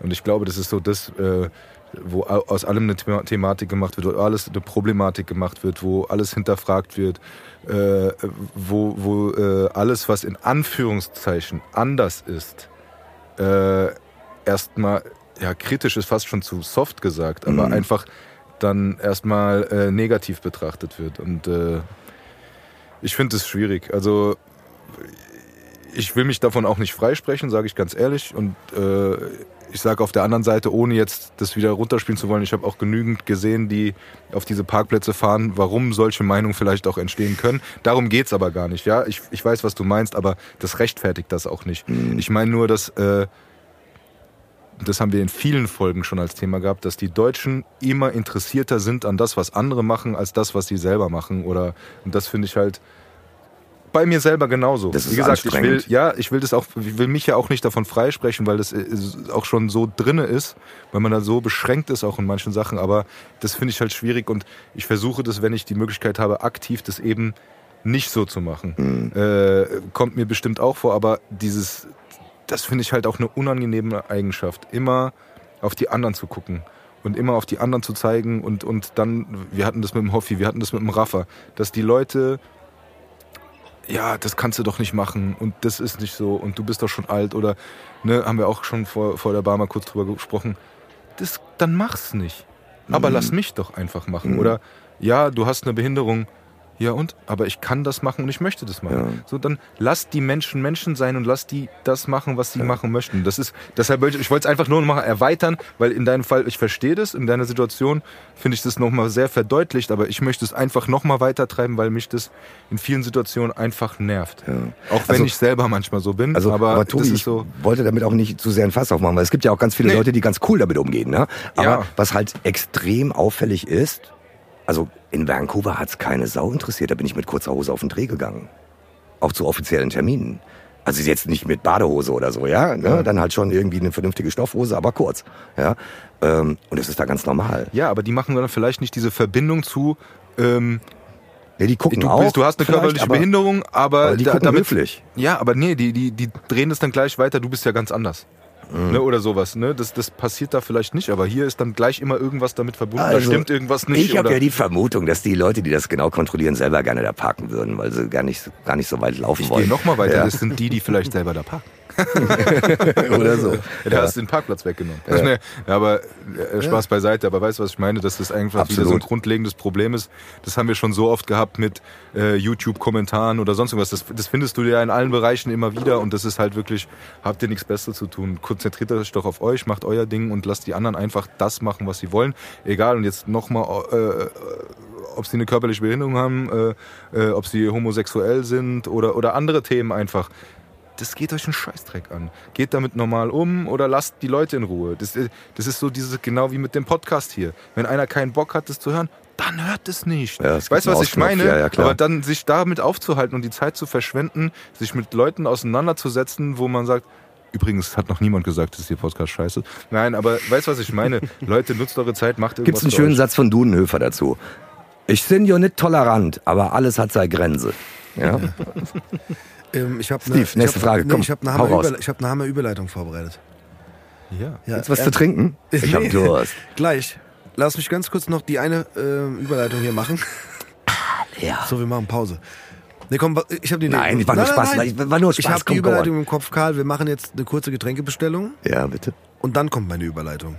Machen wir es so, Cool. oder? Siehst du? So, wir sind zurück. Wir haben äh, Getränke besorgt. Und, äh, ach so, eine Sache muss ich noch sagen, auch an die äh, Zuhörerinnen und Zuhörer, die äh, manchmal oder oft auf den Sigi und auf Sigis Frage warten, weil es ein bisschen spontaner heute war, der, der, das Treffen hier in der Bar, haben wir leider keine Frage vom Sigi für dich. Der ist aktuell sehr, Ach, sehr komm. beschäftigt. Ja, es tut uns auch sehr leid. Okay. Aber deswegen kommt jetzt meine grandiose Überleitung. Ich hoffe, die funktioniert nach der Pause jetzt noch. Sagen wir dir gleich. Ja, können wir gleich sagen. Und zwar hast du ganz kurz vorhin das Thema angeschnitten mit, äh, geh mal ins, ins Brentano-Bad, das passt sehr gut, die Überleitung. Äh, und schau mal, wie viel körperlich Beeinträchtigte sich dort aufhalten oder dort sind. Das Brentano-Bad ist in Rödelheim, ich bin da groß geworden, ich bin auch als Kind sehr oft oder eigentlich immer ins Brentano-Bad gegangen. Und jetzt kommt die Stelle, jetzt kommt auch wieder die, jetzt, jetzt kommt eigentlich die Überleitung. Als ich klein war, Trommelwirbel. Ich kann ihn hier einspielen, den Trommelwirbel. Als ähm, ich klein war, kann ich mich tatsächlich an eine Situation erinnern. Ähm, da ist eine, ich glaube, es war damals, das war eine Frau, der hat auch ein Bein gefehlt und die ist ähm, auch ins, ins Becken gegangen zum Schwimmen. Und Und du hast drauf gewartet, dass sie untergeht. Nein. Zum Glück hast du den Witz gemacht. Nee, nee. Nee, ich war tatsächlich als Kind, ich weiß jetzt nicht, ob's, ob das Gefühl damals Angst war oder was, oder ob es Schrecken war, oder, aber ich hatte wirklich, ja doch, ich kann sagen, es ist eigentlich Angst. Ich könnte diese Person im Wasser berühren, was eigentlich völlig egal wäre, wenn es passiert. Aber Ja. ich hatte Angst vor diesem, diesen, diese Weil's Frau, war, ja. ja. diese Frau zu berühren. Ja. Jetzt nicht, weil ich gedacht habe, so, oh, dann passiert mir das auch oder so, sondern es war einfach genau, weil, wie, du hast eigentlich ganz gut gesagt, weil es fremd war oder irgendwie anders war. Mhm. Ja, klar. Und ich hatte halt wirklich Angst davor. Das Mhm. wollte ich nochmal jetzt, das ist jetzt hier der, der legendäre Übergang. Wie alt Ähm, warst du da, Steve? Boah, ich würde jetzt einfach mal sagen, lass uns irgendwas zwischen sechs und acht Jahre sein. Weil Kinder in dem Alter, also so ab vier Ja, ähm, bis zehn, ja. fragen eigentlich oft sehr direkt. Und, ja klar, das machen ja Kinder äh, oft, ne? ja, weil, weil und das ist keine, immer- eigentlich keine Berührungsängste haben. Aber das hatte ich in dem immer Moment wirklich. sehr witzig dann eigentlich auch. Ne? Ich So- wollte da gleich drauf kommen, aber Ja. ich hatte das halt da wirklich für mich und ich, weil wir da nochmal das, das, dieses Thema von hatten, dass man halt manchmal ähm, als Erwachsener oder dass Erwachsene dich, äh, wir sagen es einfach mal, komisch angucken ne? oder, oder, oder halt, ja, doof gucken oder halt das irgendwie kontrollieren, ob du da wirklich auf dem Behindertenparkplatz fahren darfst.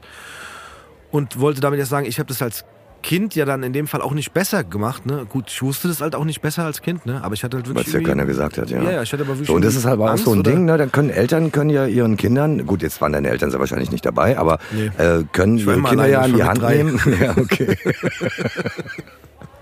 Die wollten schon damals nicht mit dir spielen. Ich musste immer alleine ja. Schwimmbad, ja. Aber ähm, Eltern können ja auch, also ich möchte jetzt auch wirklich Eltern couragieren, ne? dass sie dann ihre Kinder schnappen und sagen, hier, frag. Ja. Mach's höflich. Mhm. Aber fragen ist ja nicht schlimm. Ja. Meine Überleitung ist noch nicht zu Ende. Da kommen wir abseits des Mikros haben wir auch drüber gesprochen, dass du äh, auch mal, ich, ich nenne es jetzt einfach mal Projekte oder ein Projekt gemacht hast, wo du, wo du an Schulen bist du gegangen, Ja, glaube ich, ne? ja, und hast ja. äh, Also das war ein genau, also kam durch das? kam kam durch einen durch einen Behindertensport, kam durch Ja. meinen Job als Reporter, lernst halt viele Leute kennen, triffst viele Leute und irgendwann bin ich mal von einem Pädagogen gefragt worden, hier bei uns an der integrativen Schule kannst du mal vorbeikommen und irgendwie ein bisschen was erzählen so über deinen Job und Behinderung. Und ähm, das habe ich aber in der Form eigentlich so gar nicht gemacht, sondern mehr so praktisch. Ne? Also ich bin halt so rein, ähm, ohne Bein, auf Krücken, hab mich aufs Pult gesetzt und so ein bisschen was erzählt und ähm, so ein bisschen gefragt, wer so welches Handicap hat und dann haben wir so einfach einen ganz normalen Schnack gehabt, sage ich mal. Ne? Und dann haben wir eine kleine Pause gemacht, ich bin raus, ähm, hab mir einen Anzug angezogen, mein RTL-Mikro in die Hand genommen, meinen Kameramann mitgeschleppt und dann sind wir da zusammen rein. Und dann haben die erst mal gesehen, was ich beruflich mache. Dann haben wir kurzen Beitrag gezeigt, wo ich dann auch, ähm, da hatte ich einen kurzen Aufsager vor der Kamera, wo man dann auch mein Gesicht gesehen hat. Der Name war eingeblendet. Und es ging eigentlich nur darum, den Kindern zu zeigen, egal welches Handicap du hast, ähm, schreib dich nicht ab. Schau doch einfach mal, was du mit dem, was dir zur Verfügung steht, machen kannst. End of story. Und das habe ich jetzt ein paar Mal gemacht und das funktioniert total gut und mir macht es totalen Spaß, denen einfach zu zeigen, ähm, ja, äh, das Limit ist so ein bisschen in deinem Kopf. Und leider wird es ja oft von außen so aufgepfropft. Ne? ja. So, dass man, weil man ja auch gerade, gerade bei, bei, bei Kindern, die ein Handicap haben, hast du halt oft im Umfeld irgendeine Tante oder so, ja, oder eine Nachbarin, die das Kind ständig bemitleidet. Das ist ja fürchterlich. Statt es zu loben für das, was es kann, Ja. was es gut macht. Ne? ja. So, und das ist, war so der Gedanke, der dahinter steckte. Ne? Okay. Den einfach zu zeigen. Und ähm, die Idee dazu kam schon relativ früh. Ähm, da haben wir in Paris Rollstuhlbasketball gespielt, Vergaufen Cup. Das war dann so internationaler Rolli-Basketball Cup und das war die, die, die, krasseste Erfahrung, die ich im Rolli-Basketball eigentlich gemacht habe, war, wir waren in Paris-Bercy in der Halle. Da waren zweieinhalbtausend Leute, die hatten Eintritt bezahlt, um Rollstuhlbasketball zu sehen. Wir haben hier äh, Pokalfinale gespielt vor unseren Freunden, Verwandten und Bekannten. Ja. Und dann waren wir fertig mit Spielen, dann kamen die Kinder mit ihrem Basketball runter und wollten ein Autogramm haben. Geil, ja. Ja, total geil. Ja, voll. Im ersten Moment, wenn ich ganz ehrlich bin, war ich so überrascht. Ich habe gedacht, die wollen mich verarschen. ja, so, ja, weil hier hat sich ja keiner dafür interessiert. Ne? Ich war total äh, perplex im ersten Moment und äh, hat auch gedauert, bis ich das dann tatsächlich genießen konnte. Ne? So und ähm, und dieses Gefühl wollte ich eigentlich weitergeben irgendwann. Ne? Das war so der der Plan, dass ich gedacht habe, äh, wenn du irgendwann mal die die, die Gelegenheit hast, ähm, anderen mit einem Handicap durch kleine Sachen einfach nur zu zeigen, hier könnte ein Weg sein, dann ist das geradezu eine Verpflichtung, finde ich, die du dann auch hast. Ja, und jetzt kommen wir zum Reporter. Im Uiuiui. zweiten Teil des Titels. Genau. Genau. Hast du die Überleitung verstanden? Die ist lang eingeleitet gewesen, aber hast Ja. du gemerkt, wie wir hier gelandet sind jetzt? Ja, mega, Wahnsinn, oder? mega. Ja, ich weiß nicht, wo die Überleitung angefangen hat, aber. Alles cool. Ja. Ja. Ich glaube, Ja. die kamen mit dem Getränk. Ja, Da ging's schon los. Langsam von unten. Ja. Ich habe jetzt auch mal das- das Mikro ein bisschen anders gestellt, Tobi, damit ich dich besser sehen kann oder direkt anschauen kann, wenn ich ins Mikro spreche. Das mag der Tobi. Lohnt sich. Ja. Spaß beiseite. Ja, jetzt, und dann sind wir, jetzt, Ja. jetzt, jetzt machen wir einen bisschen größeren Sprung Ja, und kommen zu dem genau zweiten Teil im Titel ja, zum Reporter. ja, Du bist Reporter. genau, Arbeitest hauptsächlich für RTL, dürfen wir genau. hier sagen, ne? Ja, das dürfen wir sagen. Es gibt noch ganz viele andere tolle Fernsehsender. Echt? No. Wir müssen das sagen. Ja, ja, du, du, natürlich, Wir müssen das natürlich, sagen, weißt du, natürlich. weil sonst kriegen wir von den Ja, anderen kein ja, Geld. Ja, ja. Okay. Ja. Ich würde gerne schon da direkt einhaken. ja, ja, hak ein. Du nennst dich selber Reporter. Ja. Das ist ja doch ein bisschen altmodischer Begriff, oder? Ja, gut, aber Reporter ist Reporter. Also, äh, Ja, nee, ich finde, weil ähm, arbeite ja auch äh, ein bisschen so äh, Ja. in, der, in der Ecke. Und ich finde das sehr gut, dass du dich so nennst, weil für mich hat es das immer noch dieses Bild, so hier der rasende Reporter und sowas. äh, Kala Kolumna. Ja, das hast du im Kopf, genau.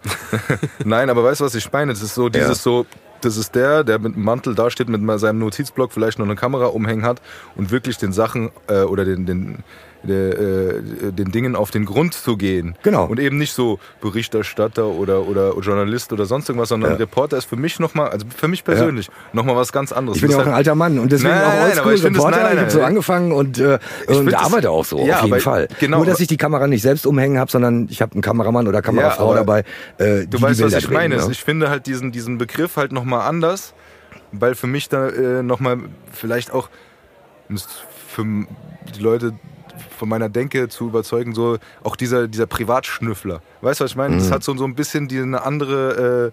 Äh, Ja, jetzt kriegst du aber was Fieses, Tobi. Nein, nein, Vorsicht. nein.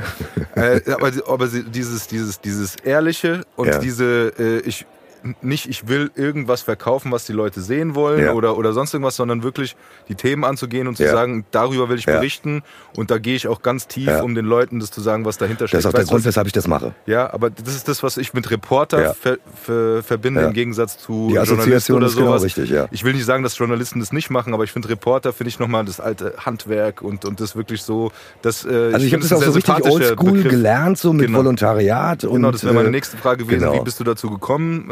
Ähm, Oh, ähm, also vom Zahntechniker? Genau. Also genau, ich habe ja dann nach meinem Unfall erstmal eine Ausbildung als Zahntechniker gemacht und habe dann ähm, über Musik ähm, und Tonstudio irgendwann hat mal jemand gesagt, hier geile Stimme, kannst du mal hier für, das war so eine kleine Bäckerei, so ein Werbespot vertonen.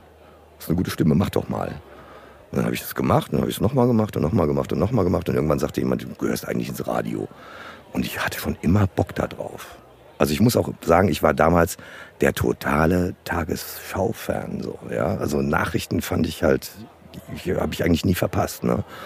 Und ja, und dann habe ich halt irgendwann beim Radio angeheuert und äh, habe da ein Praktikum gemacht.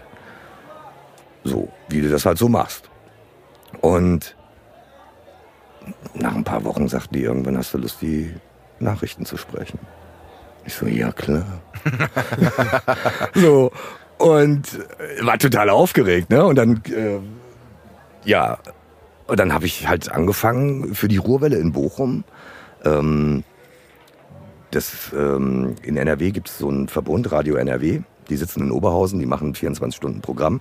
Und in allen größeren Städten in NRW gibt es lokale Radiostationen und die machen so sechs bis acht Stunden täglich Programm. Habe ich da die Frühnachrichten gemacht. Und da war ich das hat mir so gut gefallen, es hat mir so einen Spaß gemacht. Und dann wusste ich, ich will unbedingt Journalist werden. Und habe dann parallel noch bei Radio Essen Radiobeiträge gemacht. War dann ähm, dreiviertel Jahr später für ein halbes Jahr auf der Akademie für Neue Medien. Und ähm, was da super war, ähm, da hatten wir wöchentlich wechselnde Dozenten. Und die kamen von Bayerischen Rundfunk, von RTL, von NTV, von Radioantenne, von Radio FFH. Ähm, ja, und dann haben die mir irgendwann einen Job angeboten. Haben gesagt, hier willst du nicht für uns. Und dann habe ich, also um eine lange Geschichte kurz zu machen, ähm, bei RTL in Bremen mein Volontariat gemacht, zwei Jahre. Und war dann Reporter, ja. Und es hat mir totalen Spaß gemacht. Damals. Und macht es mir heute noch. Hat sich nichts geändert. Es war 96. Am, am 1.4.96 habe ich bei RTL in Bremen angefangen, meine Ausbildung. Und äh, am 14.11.94 war mein erster Tag beim Radio. So als Praktikant ja. erstmal so, ne? bis Weihnachten. Und dann ab Januar ähm, Freelance gejobbt. Und dann wurde es immer mehr und mehr und mehr und mehr. Ne? Dann habe ich, ich habe meinen Job gekündigt, ich habe mein Auto verkauft. Äh, ich habe damals 14.000 Mark für mein Auto gekriegt. Also ich hatte einen festen Job, ne, als Zahntechniker halt, ne, und äh, hab das Auto verbimmelt und hab gewusst, wenn die Knete verbraucht ist, musst du von dem Radiojob leben können oder du musst wieder Zähne schnitzen. Hm. Und zurück war eigentlich auch keine Option. aber es lief auch gut, also muss ich fairerweise sagen. Ja, aber es ist ja manchmal auch wichtig, einfach so, so einen Schritt zu machen und vielleicht auch sich selbst so ein bisschen, äh, wie soll ich sagen, so ein bisschen innerlichen Druck auch ein bisschen. Aber ich wollte das unbedingt machen. Das sowieso, also, aber also mich hat das, das immer, also Nachrichten, so hat mich immer fasziniert. Reporter haben mich immer fasziniert. Ihr werdet ihn nicht mehr kennen, Friedhelm Brebeck. Der war für die ARD viel in Osteuropa unterwegs. Das war für mich so der Reporter. Das war noch so ein richtiger Reporter. Ja? Ähm, und der war immer so mein Vorbild. Ne? Und da dachte ich immer, so willst du werden. Ne? Und dann war bei mir aber auch relativ schnell klar, im Fernsehbereich werde ich viel vor der Kamera eher nicht arbeiten. Mhm. Einfach durch mein Handicap will ja keiner jemanden das Bild humpeln sehen. Ne? Es lenkt ja auch ab von der eigentlichen Geschichte, die du transportieren willst, wenn da einer durchs Bild wackelt. Ja? Ähm, also entweder kannst du das sauber machen oder halt nicht. Also da habe ich mich dann irgendwann entschieden, von den Nachrichten so ein bisschen wegzugehen und mehr so Magazinbeiträge zu machen, ein bisschen mehr Hintergrundgeschichten zu erzählen. Mhm. Ähm, und es macht mir totalen Spaß. Weil du hast halt so beides. Ja, du hast so diese, diese, diesen Radioanteil, ne, dass du halt als Reporter unterwegs bist, dann halt einfach fürs Fernsehen, plus du arbeitest mit Bild. Und auch mit Bild zu arbeiten macht ja totalen Spaß. Ne, zu drehen, zu schneiden, Interviews ja. zu führen. Ne. Wir, ähm, das war auch nochmal so eine Frage, aber die können wir auch hier offen stellen. Und zwar haben wir immer so ein, so ein ja, es gibt ja sogenannte Shownotes bei äh, dem ein oder anderen Podcast, bei unserem natürlich auch. Und du hast uns ja vorab schon mal so ein paar Beispielvideos geschickt von Beiträgen, die du schon die gemacht, gemacht, hast. Habe, genau. Ja, ja. Ähm, da müsstest du uns auf jeden Fall nochmal die, falls es da Links dazu gibt, die klar, schicken, dass wir die hier reinpacken können, klar. dass die Leute auch mal so ein bisschen was sehen gucken können, können was, was der so Typ macht. Ja, klar, Logo. bis jetzt. Logo. Ne, weil ich glaube, das jetzt alles, alles zu erzählen, ist halt echt viel. Ja, führt ja. auch zu weit. Ne? Ja. Aber es ist halt schon, äh, was du gesagt hast, Tobi, so Reporter, ich bin gerne Reporter. Also ich liebe das total. Ja? Und ähm, du, du hast ja auch manchmal so wenn du so Krisen hast, die hat ja jeder Mensch. Ja, so Jobkrisen, wo du denkst, so, ist das alles so richtig, wie ich das mache? Und, ne, und vielleicht sollte ich das machen und jenes machen. Und ähm, ich mache also auch noch parallel, aber wirklich komplett losgelöst davon Industrie- und Imagefilme. Aber wenn ich so 14 Tage in so einem Industrieprojekt bin, ne, dann werde ich verrückt, wenn mein Telefon nicht ständig klingelt.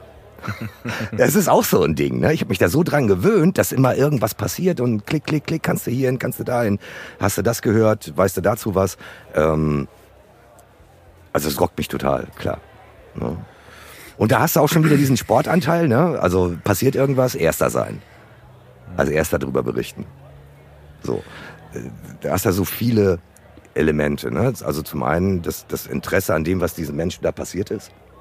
Plus in unserer medialen Welt haben wir natürlich einen enormen Zeitdruck. Ne? Das ist ja zum Teil mittlerweile schon fast fürchterlich, muss ich sagen. Ähm, und das dann auch noch wirklich in kürzester Zeit sauber darzustellen, ist ja dann auch wieder eine Challenge. Ne? Darüber kann man jammern oder man kann es halt sportlich nehmen und sagen, okay, kriegen wir. Wir fixen das. Ja, bis heute Abend haben wir das. Wirst du, ähm, ähm, nee, anders gefragt. Hast du Stories oder, oder Dinge, die passieren, weil du, sag ich jetzt mal, Mhm. Reporter bist und recherchierst und sagst, drehst du auf eigene Faust Beiträge, die du dann versuchst, ähm, Verstanden. Also an ich die hab, Partner abzugeben also es oder, gibt, oder also ich hab, auch beauftragt? sowohl als auch. Okay. Ähm, also ich, ich habe eine exklusive Anbindung an RTL. Ja. Ähm, es gibt Sachen, wo die mich anrufen und sagen, hier kannst du für uns bitte dieses oder jenes machen. Mhm. Oder kannst du für uns dieses oder jenes rausfinden. Ähm, und manchmal, klar, ich, ich bin ja jetzt auch lange dabei. Du hast ja viele Kontakte, hast ein vernünftiges Netzwerk. Und dann gibt's halt auch Leute, die dich anrufen und sagen, hier passiert gerade das und das. Mhm. Oder dass ein Rechtsanwalt dich anruft und sagt, ich habe hier einen Mandanten, der würde gerne darüber reden, was hier gerade passiert. Ah, okay. Willst du nicht. Das funktioniert auch Aber in nur. dem Fall machst du den Beitrag und es ist aber nicht klar, ob dieser Beitrag wirklich gezeigt wird, ne? Ich spreche das dann vorher schon ab. Also ich Ob rede dann lohnt, vorher mit dem, ich rede, also ich spreche erstmal mit den Menschen Ja. ähm, und du hast ja ein Gefühl dafür, ob eine Geschichte irgendwie gut ist oder nicht gut Ja. ist, ne? Oder ob du die erzählen willst oder nicht erzählen willst oder ob die erzählenswert ist. Ne? Und dann biete ich das an und dann sagen die, yo, go oder nicht go. Also ich produziere nicht auf gut Glück. Okay. Nö, nö. Weil es ist, also für mich ist es kein Geschäft, muss ich dazu sagen. Ähm, also ich bin ein total schlechter Geschäftsmann, das kommt noch dazu, ja. Also ähm, es ist wirklich so, ne? Also ich, ich gehe da nicht strategisch vor und sage, okay, wir müssen so und so viele Beiträge produzieren, damit wir so und so viel Cash machen, ja. Ähm, weil ähm, ja, ich finde das weiß nicht, wie ich das am flausten formuliere, aber ähm, ich mache das nicht fürs Geld, ernsthaft nicht. Es ist, mich Du interessieren halt die Geschichten, ich möchte was erzählen. Genau. Ähm, ja, was Interessantes erzählen oder einfach, weil es erzählt werden muss. Wenn du Ja, sagen Kindsmissbrauch, ja. ja, Kindsmissbrauch zum Beispiel ist so ein Thema, ne? Mhm. So ähm, willst du gar nicht machen. Das macht dich fertig. Also mich macht das total fertig. Ich brauche dann abends mindestens eine Flasche Rotwein, am besten zwei und ein langes Gespräch mit meiner Süßen, ja, damit ich das wieder irgendwie kompensiert kriege. Aber du musst drüber berichten, wenn sowas passiert, finde ich, Ja. weil wenn du was weiß ich, drei Millionen Zuschauer hast, die sich den Beitrag angucken, wenn es nur einen gibt, der sich nach dem Beitrag traut, mal das Telefon in die Hand zu nehmen und nicht wieder nur wegzuhören, sondern mal die Polizei oder das Jugendamt anzurufen, dann hat das schon Sinn gemacht, diesen Beitrag produziert zu haben. Und, ähm, das ist das, was ich eben im Vorgespräch meinte mit, ähm, ich, ich wollte von Anfang an immer was bewegen, was erreichen. Leute, weiß ich nicht, wachrütteln, wachküssen, keine Ahnung. Ja, aber aufmerksam machen. Wollte gerade sagen, einfach ne? aufmerksam auf so. Sachen machen, ja. Und es gibt halt einfach Dinge, die müssen dringend erzählt werden. Und es gibt viele Geschichten, die müssen nicht dringend erzählt werden, aber die sind auch einfach lustig. Die machen mir dann auch Freude. Also ich mache von. Sport bis Mord eigentlich alles. Ja, ich habe kein festes Ressort. Ja, es ist also nicht so, dass ich, also das wollte ich auch nie. Ja, also ich wollte nie äh, im Sport sein. Ich liebe Motorsport, ja, aber äh, wenn du 25 Jahre nur Motorsport machst, wirst du genauso ein Fachidiot wie der Wirtschaftsjournalist oder der äh, Politikjournalist, der nur in Berlin sitzt, ja, und darauf wartet, dass irgendein Politiker ihm ein Interview gibt. Ähm, das wäre nie so mein Ding gewesen. Also nichts gegen die, die das so machen, ja, äh, aber das wäre nicht mein Weg gewesen. Ich wollte immer möglichst breit für alles offen sein und go get it. Du, du hattest noch eine Frage, Ja. Hast du mich darauf vorbereitet mit dem Gefühl Ja, ich- dahinter, ne? Wie, wie das Ja, ist? ich, äh, du hast es schon mal eben angesprochen, ne, bei so schwierigen Themen und äh, du hast uns im Vorfeld ja auch ein paar Sachen geschickt. Und die habe ich mir auch angeguckt und äh, da wäre halt auch für mich so die Frage, äh, also da gibt es viele Fragen, aber diese Frage, gerade diese schwierigen Themen, ja, Mhm. wie du damit umgehst, weil ähm, wir hatten ja auch schon äh, äh, das Thema mit, mit der Dokumentation, wo wir auch gesagt haben, wie ist es mit der emotionalen Bindung dann vor Ort oder, oder man ist ja keine Maschine. Ne? Man, Nee. Das betrifft einen ja auch selber und du, bei den Beiträgen, die, die äh, wir gesehen haben, sind es ja auch sehr schwierige Themen Äh, da, Also wenn der Tag käme, wo die Menschen, die ich interviewe, mich nicht mehr interessieren, würde ich sofort aufhören. Ja, aber ich meine eher, wie du es eben schon angekündigt hast äh, oder gesagt hast, ähm, wenn du so ein schweres Thema hast, mit dem du dich Mhm. beschäftigst, und das ist ja dann wahrscheinlich auch ein gewisser Zeitraum, weil du längere Beiträge machst, Ja. oder auch lass es einen kurzen Zeitraum machen, aber dieser, dieser äh, äh, praktisch das Eintauchen in, in die Geschichten dieser Mhm. Menschen, die vielleicht auch dann diesen schweren Schicksalsschlag hatten Ja, oder, ja. oder Zeuge eines äh, schweren Schicksalsschlags waren oder wie auch immer, wie du dann damit umgehst oder wie du das trennen kannst oder wenn du nach Hause gehst oder äh, ja. Also es gibt Dinge, die kannst du trennen, ganz easy. Ja. Und es gibt Dinge, die kannst du halt einfach nicht trennen. Punkt. Und dann, ähm, also ich, ich gehe das genauso offensiv an wie alles andere in meinem Leben. Also ich, ich äh, fress das nicht in mich rein oder so. Ne? Also ich bin vielleicht mal dann einen Tag leise, was man sich kaum vorstellen kann, wenn man mich näher kennt. Aber ich bin dann wirklich vielleicht mal einen Tag leise. Äh, aber ähm, ich rede darüber. Also mit Leuten, die sich auskennen. Also Leute, die mich kennen, also mit Kirsten, mit meiner Süßen, auf jeden Fall. Kann ich immer darüber reden, wenn ich das möchte. Ähm, aber da komme ich auch manchmal nach Hause und sage, du, erzähl mir doch mal so, wie dein Tag war. Und dann sagt sie, wie war deiner? Ich sag, erzähl mir von deinem. Ja, so. Ne? Und dann gehe ich zum Weinregal, mache ein Fläschchen auf. Ne? Und wenn ich dann die zweite holen will, guckt sie mich komisch an. Ne? Und äh, aber manchmal brauchst du auch einfach Zeit, ne? um da drüber hinwegzukommen. Und dann redest du am nächsten oder übernächsten Tag drüber. Oder mit einer ganz fremden Person. Ähm, und ähm, ich ähm, kenne den Psychologen, den ich quasi fragen kann, wenn ich das muss. Und das habe ich jetzt auch schon zweimal gemacht. Ne, Den habe ich mal irgendwann in Bielefeld kennengelernt, auf dem Dreh, weiß nicht, 97, 98. Und ähm, den kann ich anrufen, wenn irgendwas ist, wenn, wenn ich so das Gefühl habe, das kriege ich hier gerade nicht so hin. Aber das war jetzt zweimal. Also ich komme eigentlich ganz gut damit klar. So. Aber es gibt halt einfach Themen, die sind dann schwierig. Aber wenn du jetzt mal was anderes nimmst, zum Beispiel ähm, der Kannibale von Rothenburg, da habe ich jetzt gerade einen Beitrag zugemacht, so 20 Jahre danach und sein Haus ist jetzt so ein Lost Place geworden. Da gehen alle Leute durch und die Nachbarn in dem Dorf regen sich fürchterlich drüber auf, über diesen Gruseltourismus, dass die Leute da immer hinlaufen und auch nachts reingehen etc. pp. Und dann auch über deren Gärten, durch deren Gemüse quasi trampeln, um da zu dem Haus zu kommen. Ähm, und bei dem Kannibalen von Rothenburg war ich schon damals, als das passiert ist. Ne? Das war so unwirklich. Das hat mich überhaupt nicht angefasst. Weißt du? Das, und das war auch nicht so ein klassisches Opfer. Der hat sich keinen von der Straße gegriffen und den jetzt äh, ermordet, geschlachtet und gegessen, sondern der Typ, der wollte das. Die haben sich verabredet, ja, so. Und Kannibalismus, äh, ich meine, das war so weit weg, ja. Ähm, da gab es ja im Strafgesetzbuch noch nicht mal irgendwie einen Passus zu. Als das Strafgesetzbuch geschrieben wurde, hatte keiner an Kannibalismus gedacht. Die alten Herren, die das damals geschrieben haben, die haben gedacht, naja, Kannibalen gibt's irgendwie auf so einer Hula-Hula-Insel, ja, aber doch nicht hier in Deutschland, ne? Und das hat mich dann überhaupt nicht ähm, angefasst. Im Gegenteil, das äh, fand ich einfach nur ähm, sehr, sehr schräg, faszinierend, wie es juristisch zu bewerten ist, wenn jemand sich freiwillig ja, opfert. Ja. Und ähm, also sowas fasst sich dann nicht so an, ne? obwohl es eine krasse Geschichte ist. Ne? Mich fasst es eher an, wenn ich dann ähm, ein Foto sehe von einem Kind, das misshandelt wurde zum Beispiel. Oder wenn du mit einer Mutter redest, deren Sohn ähm, erschossen wurde. Einfach so. Ja. Ähm, das ist dann, das fasst dich an, ne? weil du deren Leid fühlen kannst, ne? wenn die dir gegenüber sitzen. Also, und, und, du kannst ihnen ja auch nichts Echtes bieten. Außer dass du sagst, okay, wenn ihr wünscht, dann machen wir da einen Beitrag zu und erzählen eure Geschichte, wenn euch das hilft. Aus welchem Grund auch immer. Ja? Also manchen Leuten hilft es einfach, um es loszuwerden oder um es einmal laut zu erzählen, damit sie nicht mehr gefragt werden. Oder ähm, weil sie Hilfe brauchen, ne? weil sie Öffentlichkeit brauchen, damit äh, eine Behörde besser ermittelt. Ja?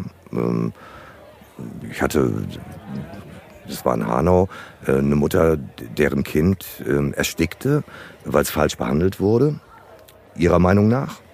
Und die hat sich auch direkt an uns gewandt, also an mich gewandt und hat gesagt, hier, äh, ich brauche deine Hilfe. Ich habe das Gefühl, die Staatsanwaltschaft schläft hier, die machen hier nichts. Ne? Und die waren auch sehr langsam. Also da mussten wir dreimal anklopfen und um ein Interview bitten, bis die dann mal so aus dem Puschen gekommen sind. Ne? Ähm, da gibt's also die verschiedensten Gründe, warum die Leute reden und es gibt die verschiedensten Gründe, warum ich über diese Geschichte berichten oder diese Geschichte erzählen möchte. Ähm, aber grundsätzlich steckt eigentlich immer dahinter, dass ich so das Bedürfnis habe, den Leuten, die sonst vielleicht nicht gehört würden, eine Stimme zu geben. Also das ist auch so der Grundgedanke. Ne? Und, ähm, und gerade im Boulevardjournalismus hast du da halt die Möglichkeit, auch Leuten eine Stimme zu geben, die sie sonst nicht bekämen. Das muss man einfach mal ganz klar sagen. Ähm, wolltest du was fragen, Tobi, oder? Gleich, bestimmt. Okay. Gleich. Nein, die Antwort ist, ich muss ja auch erstmal sacken lassen, weil Ja. ich meine, das sind halt so auch echt krasse Themen und ich meine, das bringt der Beruf auch mit sich, dass man die in gewissen Abstand auch betrachtet, äh, weil wenn man sich dann zu emotional rein frisst, dann hilft es auch keinem. Ja? Dementsprechend doch ist das eine Alles beantwortet, Ja, erstmal schon. Nee, Das wären, ja, also ich finde auch, dass, dass auf der einen Seite musst du ja einen Job ausüben, ne? Und, das richtig machen. will das ja, ich muss ja, das ja, nicht, Nee, ne? toll, musst nicht, aber ähm, Ja, ja ich will das schon. du ne? willst diesen Job ja richtig machen und, Ja, klar. und darüber richtig und offen berichten. Mhm. Darfst natürlich dann wahrscheinlich auch an gewisse Dinge nicht zu oder nicht von Anfang an zu emotional rangehen, weil das vielleicht deine, deine Ja, du möchtest vielleicht auch nicht zu schnell an die Leute rangehen, die jetzt Ja. unmittelbar betroffen sind. Ne? Genau. So, und das ist ja immer so ein bisschen die Krux, die du hast als Reporter. Ne? Du willst die, die Menschen mit deiner, allein schon mit der Frage oder allein schon, dass du dich vorstellst, dass du Reporter bist, ja, äh, quasi verletzen oder belästigen, die jetzt gerade trauern und leiden. Auf der anderen Seite willst du natürlich denen auch die Möglichkeit geben, mit dir zu sprechen. Und das geht halt nur, indem du wenigstens deine Visitenkarte übergibst. Ja? Und sagst hier, sorry, dass ich geboren bin und dass ich hier stehe, aber falls Sie Kontakt zur Presse suchen, bitte, hier ist meine Karte. Ich bin auch schon wieder weg. Sorry, wenn ich Sie gestört habe. Ja? Und dann in 50 Prozent der Fälle sagen die Leute, nee, nee, kommen Sie ruhig rein. Die wollen. Und manche sagen gar nichts. Und manche sagen, bitte lassen Sie mich in Ruhe. Und dann respektieren wir das natürlich. Ist ja klar. Ne? Aber ich wollte so auch. Aber es ist ein schmaler Grad. Ne? Ja, ja, genau. Äh, wann, wann bist du ähm, unerhört?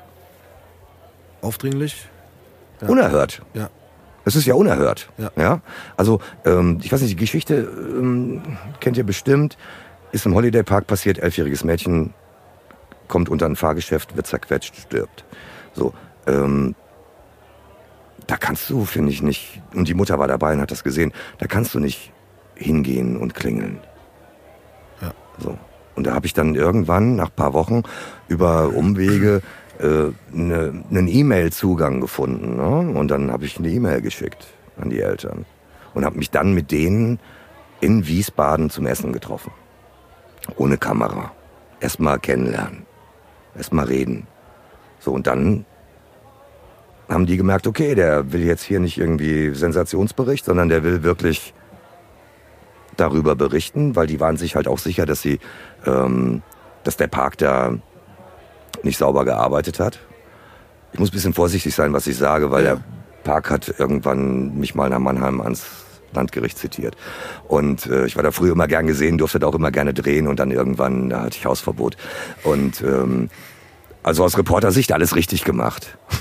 Ja. ja, so. Und ähm, da war das halt auch so, da, da ist das dann gewachsen. Ne? Und wir haben heute noch Kontakt, fünf Jahre her oder sechs. Also du hältst dann auch Kontakt, ne? weil Ja. dich das schon anfasst. Das lässt, also was du auch eben sagtest, Tobi, ne? Also das ist dann für mich nicht eine Geschichte, die ich dann gedreht habe und okay, alles klar, haben wir gesendet, nächste.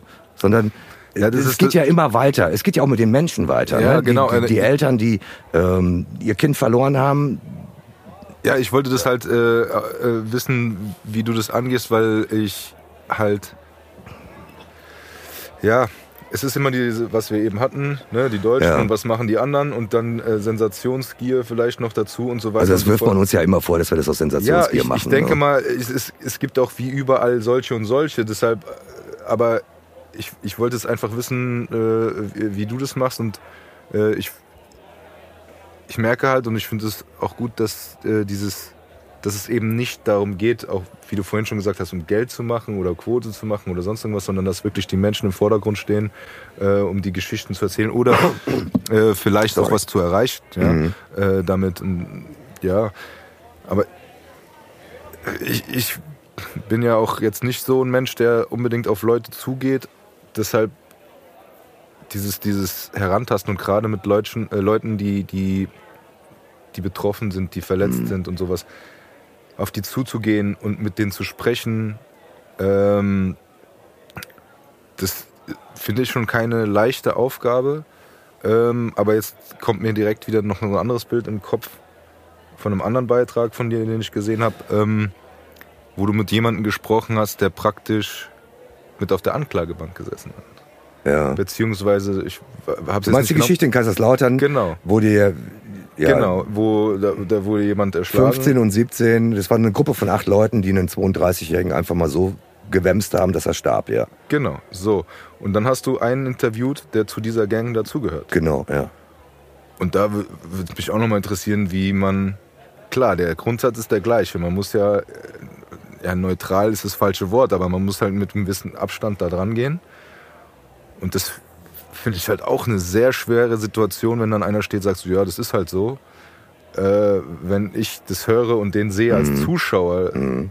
kriege ich so einen Hals. Ja, Und wenn du den dann auch noch so einen Meter gegenüber stehst und den Ja. interviewst, wie, wie ist es denn sowas, wenn du jemanden vor deiner Kamera oder vor deinem Mikrofon hast, der dir wortwörtlich der- sagt, hier in Kaiserslautern geht's halt immer rund, freitags gibt's halt auf die Mappe und diesmal ist halt einer gestorben. Genau, sowas. So hat er es erzählt, genau. Genau, so hat er es So. gesagt. Das fand Und, ich schon ziemlich ähm, krass und den nehme ich jetzt als Aufhänger, äh, Ja. um das vielleicht zu erweitern, zu sagen, wenn du Leute vor der Kamera hast, die vielleicht auf der anderen Seite stehen, nicht auf der Opferseite stehen und die dann auch noch, wie gesagt, wo, wo du halt dann auf eine andere Art und Weise emotional denen gegenüberstehst und halt das Prinzip, okay, ist das gleiche, aber Ja. trotzdem stelle ich mir das auch schwierig vor, äh, da halt diese journalistische Seite zu behalten und, Mhm. und wie, wie ist das, wenn man so jemanden gegenübersteht?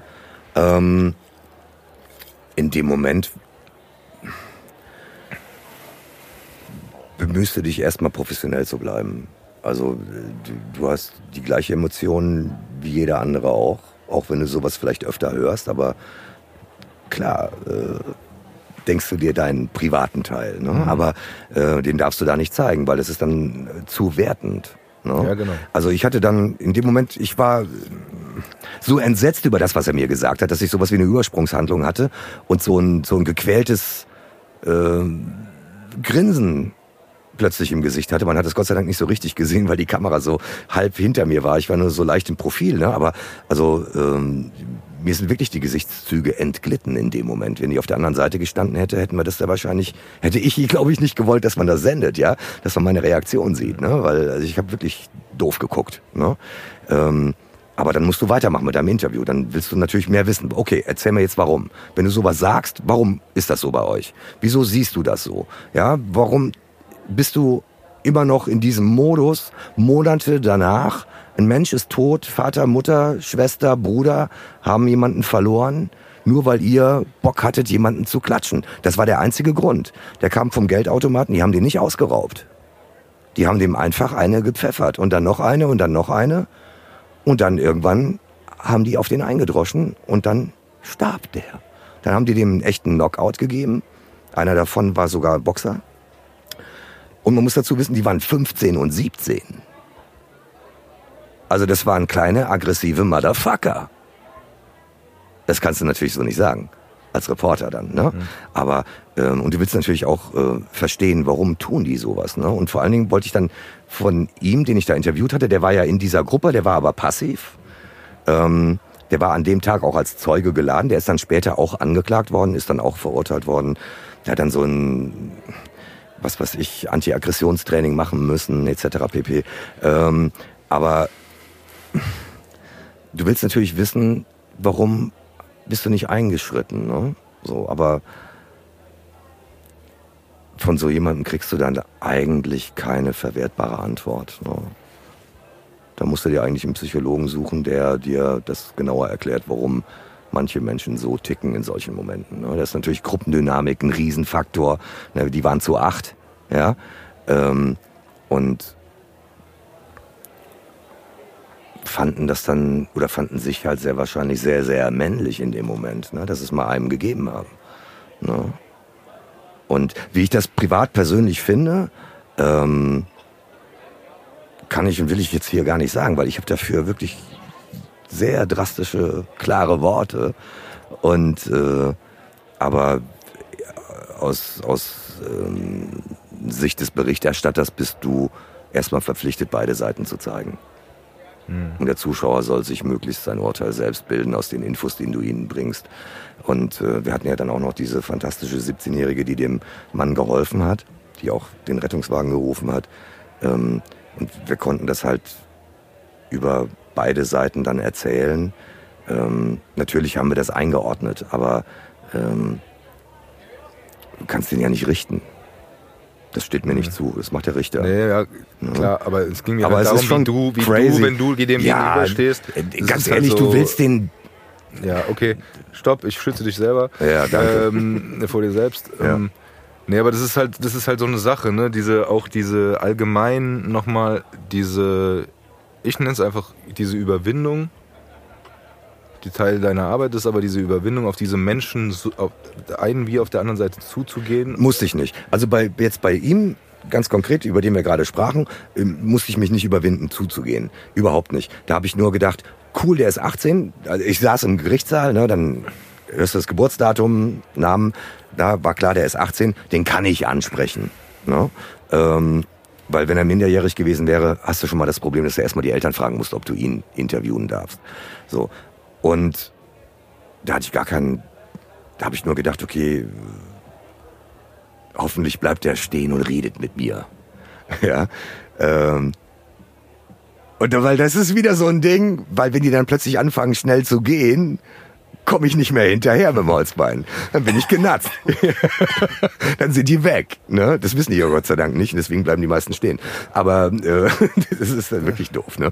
Ähm, aber nee, ich wollte einfach nur wissen, sag mal, was hat dich dazu verleitet? Und dass ich diese Antwort bekam, damit hatte ich echt nicht gerechnet. Ich Also wollte es- sagen, das konntest du wahrscheinlich auch gar nicht unbedingt wissen vorher, ne? Also, das weißt du nie. Ja. Ja. Also es gibt dann immer Dinge, wo du dann sprachlos bist. Ne? Das hält sich bei mir dann in Grenzen. Also ich finde dann schnell wieder zurück ins Thema, aber ähm, da war ich schon im Moment sehr sprachlos. Ne? Und deswegen auch so dieses, dieses komische Grinsen von mir, weil ich, ich habe gedacht, ich habe mich verhört. Ja.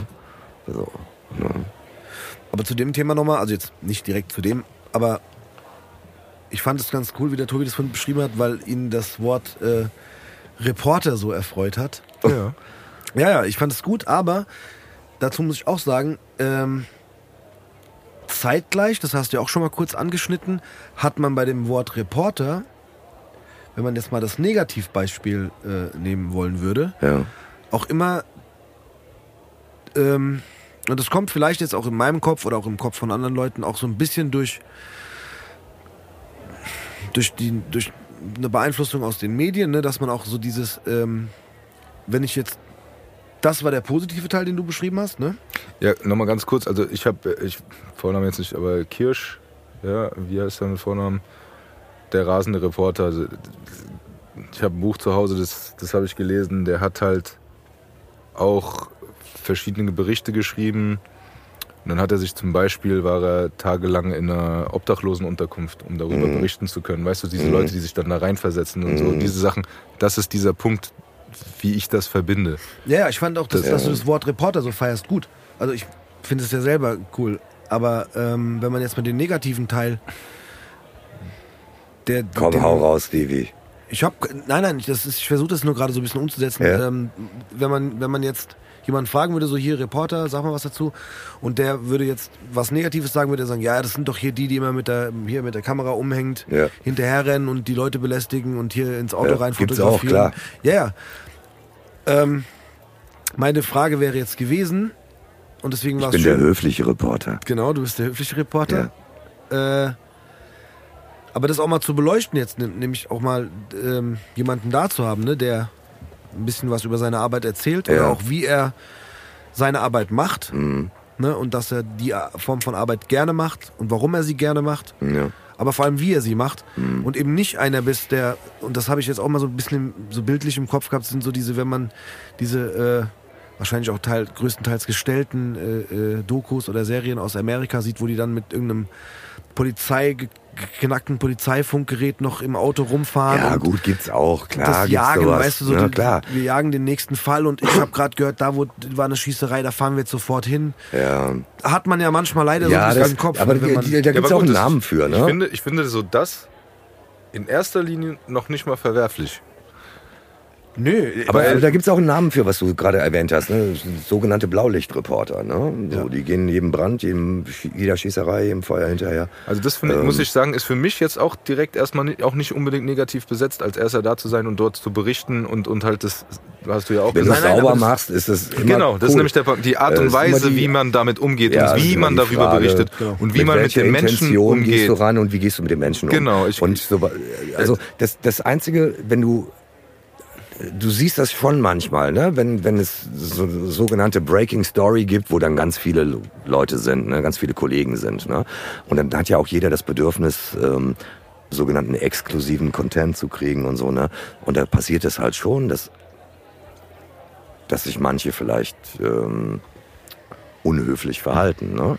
So, ähm, das darf halt nicht passieren. Ja, ne? Passiert aber. Wo, wo mir es halt drum geht, halt so vom Leid anderer Menschen dann eigenen Profit zu schlagen, von meiner Seite aus, das ist halt das, was ich, was ich äh, auch, ja, nicht, was heißt nicht nachvollziehen kann, aber was ich halt nicht äh, gut heißen möchte, für meine Seite aus. Ne? Ich glaube, das ist, ist der Punkt. Wenn es dann nämlich nicht wie bei dir jetzt um die Geschichte geht, sondern darum geht, etwas zu verkaufen, da, Ja, das da weiß ja spaltet, keiner. ja, da Aber war, ich meine, ich verkaufe ja auch letztendlich. Ja, nee, ne? aber- ja, es ist ja, aber also ich bin so das unverschämt und nehme Geld für meine Arbeit. Ja, ne? aber Ja. ich meine, wenn das Aber im das Vordergrund steht, ja, aber wenn das im Vordergrund steht, wenn es dann egal ist, Mhm. ne, weißt du, was ich meine, wenn es dann darum geht, äh, äh, jetzt äh, äh, äh, jemand ist was Schlimmes passiert und ich, ich will das jetzt verkaufen, weil ich weiß, das kommt gut an Mhm. Oder sonst ja. Wenn es darum geht, das ist halt nicht, das ist, das ist das, was ich nicht cool finde. Ja, ich So, glaube, das findet aber keiner cool, ne? Und äh, sind wir wieder bei- bei- ich weiß, aber ich weiß, dass die- es die- trotzdem, dieses- ich weiß, dass es trotzdem passiert, aber Ja, also aber ich kann ich ja, finde, es sind auch genug Leute, die das, dieses sich angucken. Und da sind wir grad wieder sagen, bei glaub- Paparazzi oder ja, sonst aber ich kann ja das ist diese, da, diese Gier. bei dem, was du gerade erzählt Ja. hast, kann ich dir ohne rot zu werden sagen, ähm, passiert mir nicht. Ist mir noch nie passiert. Ähm, und ich habe schon viele Geschichten halt einfach nicht gemacht, genau deswegen, weil ich wusste, hier geht's nur darum. Ne?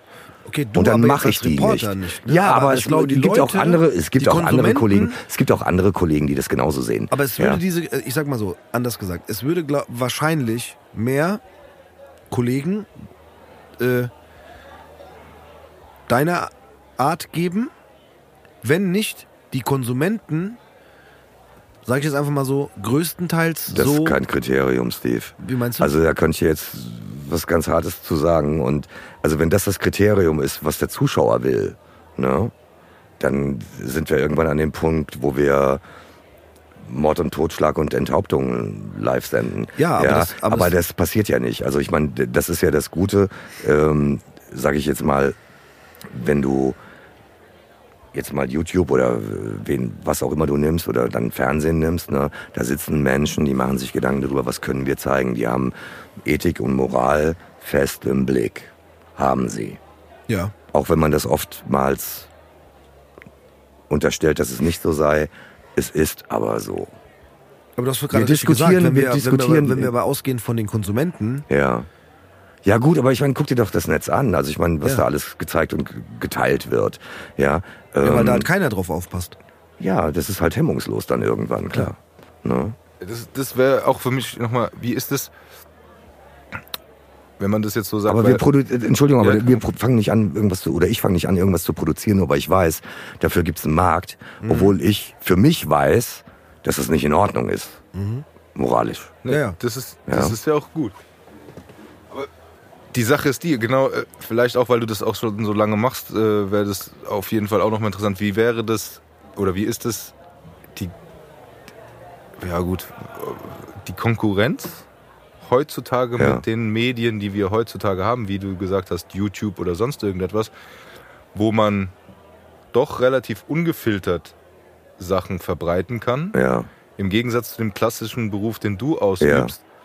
Wie siehst du da das Verhältnis? Ist äh, ja Konkurrenz, ja okay, nicht unbedingt, aber wie siehst du das da mit den Werten vielleicht so? Kann ich dir nicht so richtig sagen, weil ich ein ganz schlechter YouTube-Gucker bin. Ich kann mir. Ich kann mir den Rotz zum größten Teil nicht angucken. Also allein schon von der bildlichen Umsetzung. Also weil ich halt damit arbeite. Das ist so wie wir, ihr macht Musik und äh, wenn jetzt irgend so ein Honk äh, anfängt zu rappen, ähm, dann drehst du durch und schaltest direkt weg. Und so geht's mir bei YouTube. Ich sehe die Bilder, ich sehe die Wackelbilder, ich sehe die schlechten Einstellungen, die falsche Belichtung und habe schon keinen Bock mehr. Ich gucke dann schon gar nicht mehr weiter. Also YouTube Okay. ist für mich kein Kanal.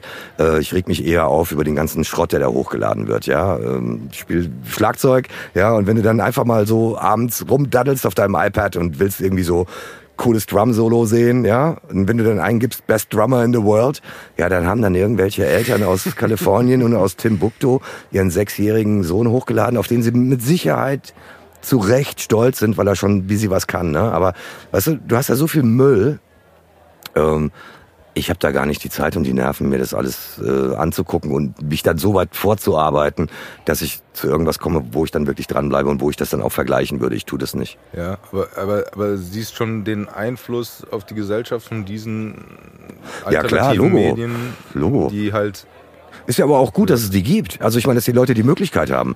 Ähm, das ist ja auch nicht nur negativ, das will ich Nee, jetzt auch nee, nochmal nee, sagen, das soll deswegen, sich auch ne, nicht da so gibt's ja anhören, auch aber ganz es gibt viele halt viel Schrott, wo man sagt, irgendwie. okay, ne, so. Ja.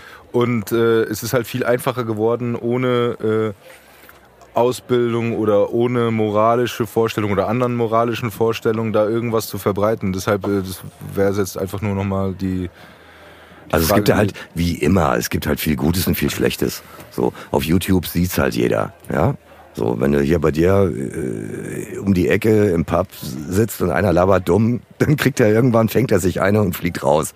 Ja, oder du gehst halt nach Hause, weil du genervt bist. So, und die laden das halt einfach hoch. So, und dann gibt's noch andere, die das dann auch gut finden, liken und teilen. Und dann, ne, ist halt so, ja, Ja, ich mein glaube, Gott. ich glaube halt einfach nur, dass es heutzutage wichtiger ist, vielleicht auch, rede ich vielleicht auch mal wieder als Vater, aber dass man von zu Hause halt sagt, okay, äh, es ist schon wichtig, immer noch mal zu hinterfragen, gerade Natürlich. in diesen Medien. Ich glaube, Ja, aber das, haben wir doch alle gelernt. Also wir damals auf einer anderen Ebene. Also bei uns war das doch damals so irgendwie, ähm, schau die Tagesschau, lies unterschiedliche Zeitungen, damit du nicht immer nur eine Quelle hast, ja, bedien dich mehrerer Quellen, ähm, äh, lies dies, lies jenes, ähm, einfach damit du ähm, eine Chance hast, dir deine eigene Meinung zu bilden. Und genauso machst du das dann heute halt mit, mit diesen äh, anderen Medien, die es jetzt gibt. Und ich finde es ja, persönlich finde ich es sehr cool, dass es das gibt, ne? äh, weil ich dann halt schon mal das ein oder andere mir angucken kann, was ich sonst nicht sehen könnte. Was weiß ich, du sitzt, liegst nachts um eins im Bett und kannst nicht pennen und dann denkst du dir, oh komm, hier, Game 6, die Bulls, ja? So, ne? Gehst auf YouTube, super, ja? Find ich, da finde ich YouTube geil, ne? Aber ich gucke jetzt nicht auf YouTube irgendwas, um mich zu informieren, ja? Um irgendeinen Ja. äh, Hausarzt auf der Schwäbischen Alb, der mit seinen Globulis am Schreibtisch sitzt, eine Kamera aufgebaut hat, der jetzt erzählt, äh, dass Corona gar nicht so schlimm ist, ja? So, die könnte ich, gefühlt möchte ich die abwatschen. Ja, ja, aber Ja. ich, ich wollte einfach nur noch meinen Senf dazu geben, dass es halt wichtig ist, dass man trotzdem äh, äh, den Kindern oder den Jugendlichen ähm, sagt, dass es wichtig ist, das zu dif- differenzieren, weil ich das Gefühl Ja, habe, klar. dass leider zu viele heutzutage äh, das einfach, wenn da einer sitzt und es ist ja im Internet und das dann halt für bare Münze nehmen oder sonst irgendwas. Weißt weißt, was ich meine? Ja, es ist einfach nur so dieses äh, ja, das ist beim Fernsehen ja genauso, Ja, wie du sagst, du brauchst verschiedene allem so. Quellen und so Quellen und so weiter, aber die Sache ist halt die, dass ich glaube, dass es heutzutage leider zu wenig differenziert wird und zu viel einfach konsumiert wird und das ist halt so, was mein Also- Gefühl mir sagt, dass man halt dann als Erwachsener Wir äh, eine gewisse hemmungsloser als früher, Ja, ne? genau. Und jeden das, weil es ne? einfacher ist, Ja. aber dass man als Erwachsener ist ja. eine gewisse Verantwortung hat, äh, das weiterzugeben, zu sagen, ja, coole Sachen und alles drum und dran, aber ähm, guck mal vielleicht noch mal was anderes oder guck mal die Nachrichten oder guck mal hier oder da, dass du äh, verschiedene Möglichkeiten hast, zumindest selber die Meinung zu bilden. Also ich finde es wichtig, dass man sich selber eine Meinung bildet mit verschiedenen Quellen. Und das ist nur das, was Hintergrund eigentlich meiner Frage war. Wenn man sagt, okay, in Anführungszeichen Fernsehen, Zeitungen und so weiter sind ich nenne es jetzt einfach mal blöd, die seriösen Medien, auch wenn es da auch Unterschiede gibt, aber äh, und dann gibt's halt die, die YouTube-Formate, die auch seriös sein können. Gibt's aber total da gibt's halt, gute, klar. Ja, genau, aber es gibt halt auch viel Mist äh, und äh, dass man da halt sagt, okay, das hinterfrage ich vielleicht einfach mal. Dieses Ja. Hinterfragen, eigene Meinung bilden, das finde ich halt wichtig, was halt, wo halt die Grenzen äh, einfach gefallen sind oder gesunken sind, mit dem Zugang zu Informationen, ob die richtig oder falsch sind, das meinte ich einfach Ja. nur so und wie du das siehst. Aber äh, ja, wie gesagt, zur Unterhaltung äh, ist es auf jeden Fall. Also als Informationsquelle kann YouTube ja auch gut sein. Also äh, wenn du jetzt zum Beispiel mal Rezo siehst, das Video, das ist Skyrocket gegangen, das war super. Dadurch gab es eine Riesendiskussion, fand ich großartig. Fand ich wirklich großartig. Ich habe halt nur ein Problem, irgend so einem Schmock zuzuhören, der da irgendwie vier Stunden sitzt und dummes Zeug labert. Davon gibt's halt zu viele. Und du kannst es halt echt nicht ähm, filtern. Ne? Also wenn du äh, bei deiner Fernbedienung auf RTL gehst, weißt du, was du kriegst. Ja, wenn du Tagesthemen anschaltest, weißt du, was du kriegst. Hört auf, so dreckig zu lachen. Und äh, nee, aber du weißt, was du kriegst. Ja, ne? Wenn du auf YouTube gehst ähm, und suchst irgendwas, äh, gibst irgendein Thema ein, hast du plötzlich irgendwie so einen durchgepeitschten Typ aus Colorado da sitzen, ja, ähm, der irgendwann am ab Minute fünf in jedem zweiten Satz Hang 'em High brüllt, ja. So, Ja. so, deswegen ist, also YouTube nutze ich wirklich ähm, gerne, wenn ich auf eine Rennstrecke gehe, die ich nicht kenne und gucke mir an, wie die anderen da gefahren sind mit ihren Onboard-Aufnahmen. Ja, um aber die guck mal, Linie das- zu finden, finde ich super. Ja, aber vielen genau Dank das dafür. meine ich ja. Du Ja. kannst differenzieren und du weißt, was du da guckst und Ja, klar. du kannst es einordnen. Und du kannst ich, es deinen Kindern beibringen. Ja, genau, und ich, Ja, ich finde, so dass, ich wollte einfach Ja. nur nochmal betonen, dass es wichtig ist, dass man das, Total. dass man das auch macht, weil, äh, weil sonst so ungefiltert alles aufnehmen ist, ist äh, schwierig. Und ich glaube leider, dass es da ein Problem gibt heutzutage, dass zu viele, zu viele Informationen ungefiltert irgendwie aufnehmen und das nicht mehr hinterfragen. Das ist einfach nur meine persönliche Der Einschätzung. Umgang damit ist mit Sicherheit ein anderer geworden, aber als wir, sage ich mal, in dem Alter waren, als wir uns irgendwie so Medien genähert haben, ähm, gab es halt echt im Vergleich zu heute nichts. Ja. Ne, das Also deshalb das wollte ich ja einfach wirklich, mal fragen, dieser da bist du Unterschied, ja dann irgendwie in die Buchhandlung gewackelt hat. und hast dir das Buch bestellt, ja, oder ein Lexikon bestellt, weil du einfach mal über dieses oder jenes Thema mehr erfahren wolltest oder hast drauf gegeiert, dass irgendwie in der äh, Rundschau am Wochenende oder in der Süddeutschen äh, zu diesem oder jenem Thema im Journal oder im Feuilleton mal irgendwie was längeres stand, was du dir reinziehen konntest, einfach um mal Info zu kriegen. Und äh, deswegen auch Reporter, ne? Ich fand das halt immer geil, ja. Und da habe ich gedacht so, ich will nicht der Erste sein, der es liest. Ich will da sein, quasi, wenn es passiert und drüber berichten. Ne? So. Ja. Aber weil ich gerade so dreckig gelacht, äh, gelacht habe, war, war nicht RTL auch der Sender mit den ein oder anderen ähm, Reality- und Trash-TV? Auf jeden Fall, auf jeden Fall. Aber also mir gehört nicht RTL, ich Alles gut. darf für RTL ja. arbeiten. Ja, Ja, super. Also ich kann dir das, äh, aber das ist halt auch Unterhaltung, ne? Und Ja, ja. also bei uns ist auch ganz klar getrennt irgendwie so, ne? Der journalistische Bereich und Unterhaltung. Und ähm, Aber meine Frage, weil, weil ähm, wir auch noch mal so ein bisschen äh, das Thema auch vorhin schon hatten mit, mit, mit äh, auch was ich jetzt gesagt habe, kurz, das sind jetzt keine Reporter, in dem Fall sind es nur Fotografen, aber wenn du jetzt, ich bin ja auch über, durfte, durfte auch über den einen oder anderen roten Teppich gehen. nee, Ja, Steve. ja. Und musste hier. irgendwo mal stehen bleiben und dann hast du 47 Fotografen, die alle schreien, guck mal hier, guck mal hier. Ja. Klar, das sind jetzt keine Reporter, ne? das sind Fotografen, aber die auch ein tolles Bild bekommen wollen Ja, und klar. so. Ähm, und da du ja jetzt, und das Thema mit dem YouTube, was Tobi gerade angeschnitten hat, passt auch ganz gut dazu, äh, da du ja selbst Fernsehen machst Ja, und Beiträge fürs, machst fürs Beiträge fürs Fernsehen, Fernsehen ja. machst Ja. und fürs Fernsehen arbeitest, wäre auch nochmal eine interessante Frage, äh, okay, zu fragen, kannst du selber noch Fernsehen gucken, ist vielleicht ein bisschen blöd die Frage, Nee, aber auf jeden Fall.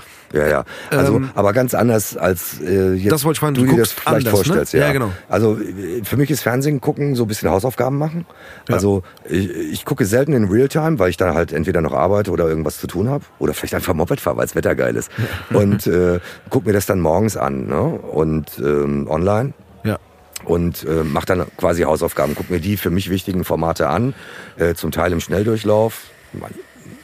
Wenn du den Kram so lange machst, ne, dann bei manchen Geschichten, dann hast du auch schon irgendwie hier ein Fetzen gelesen, da ein Fetzen gelesen, da gab's eine E-Mail zu, dann hörst du die Anmoderation, guckst dir die ersten 20 Sekunden an, weißt du, wie es weitergeht. So, mhm. ne, scrollst vor bis ans Ende so. Ähm, ich persönlich, wenn ich fernsehe, ich mache es, um mich zu informieren, ganz klar, und wechsle da auch immer. Also ähm, auch, also ich, ich schaue zum Beispiel bei RTL äh, auf Frühstücksfernsehen, Mittagsmagazin, abends explosiv, dann RTL aktuell oder Nachtjournal immer so im Wechsel, wie es halt passt. Mhm. Ähm, gucke immer auch andere Formate, ganz klar. Ganz klar. Ich, und ich, ich zahle auch ähm, gerne GEZ. Ja. Um das mal klar und deutlich zu sagen. Ja. Also ich bin Tagesschau, Tagesthemen-Fan auf jeden Fall.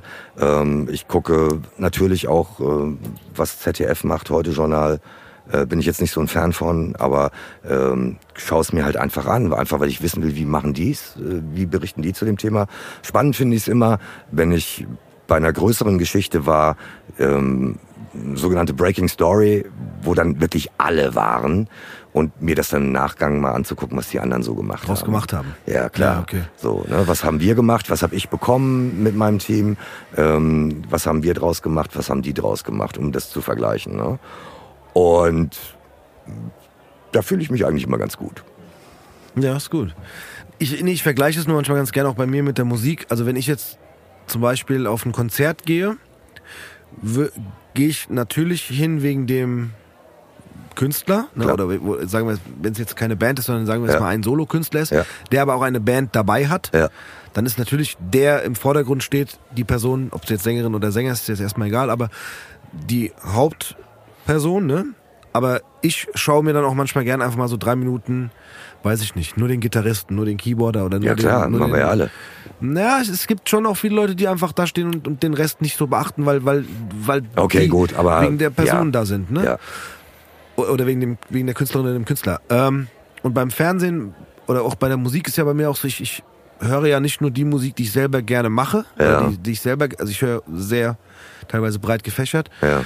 Und äh, kannst du jetzt gerade hast du sehr viele Sendungen oder, oder, mhm. oder Sachen genannt, wo du so ein bisschen, wie du sagst, Hausaufgaben machst, um klar auch mal vielleicht zu schauen, was macht denn, was machen die anderen denn aus diesem mhm. Thema, ja, bei dem ja, ich auch war, ne? Ja. Aber guckst du auch mal so richtiges Schrottfernsehen? Nee. TV? Nein. Also doch, ähm, oh Gott, dich, jetzt, aber jetzt, jetzt, jetzt mit komm, dem Wort Schrottfernsehen kann ich das, du meinst jetzt Trash-TV, ne? Ja, so, äh, so ich du will meinst jetzt auch keine Beispiele, ich will auch niemanden schlecht machen. Hier. Nein, du kannst ja ruhig ein Beispiel nennen, äh, aber wenn du jetzt Schrottfernsehen sagst, kann ich schlecht sagen Dschungelcamp, ne? Aber ähm, das gucke ich mir in der Tat an, ja, ähm, weil es ja. mich ähm, unterhält. Auf jeden Fall. Aber du vergleichst, also was heißt vergleichen ist auch blöd, weil es, du kannst das ja nicht mit deiner Arbeit vergleichen in dem Fall.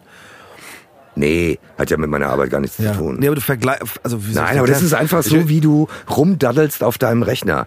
Ja, du sitzt da, also. Aber anderes Beispiel, ich, also ich, ich will es echt versuchen mit der Musik zu machen, weil es für mich ja. am greifbarsten ist. Okay. Ähm, ich, ich bin jetzt zum Beispiel von bestimmten Musikrichtungen nicht unbedingt Fan. Ja. Ne?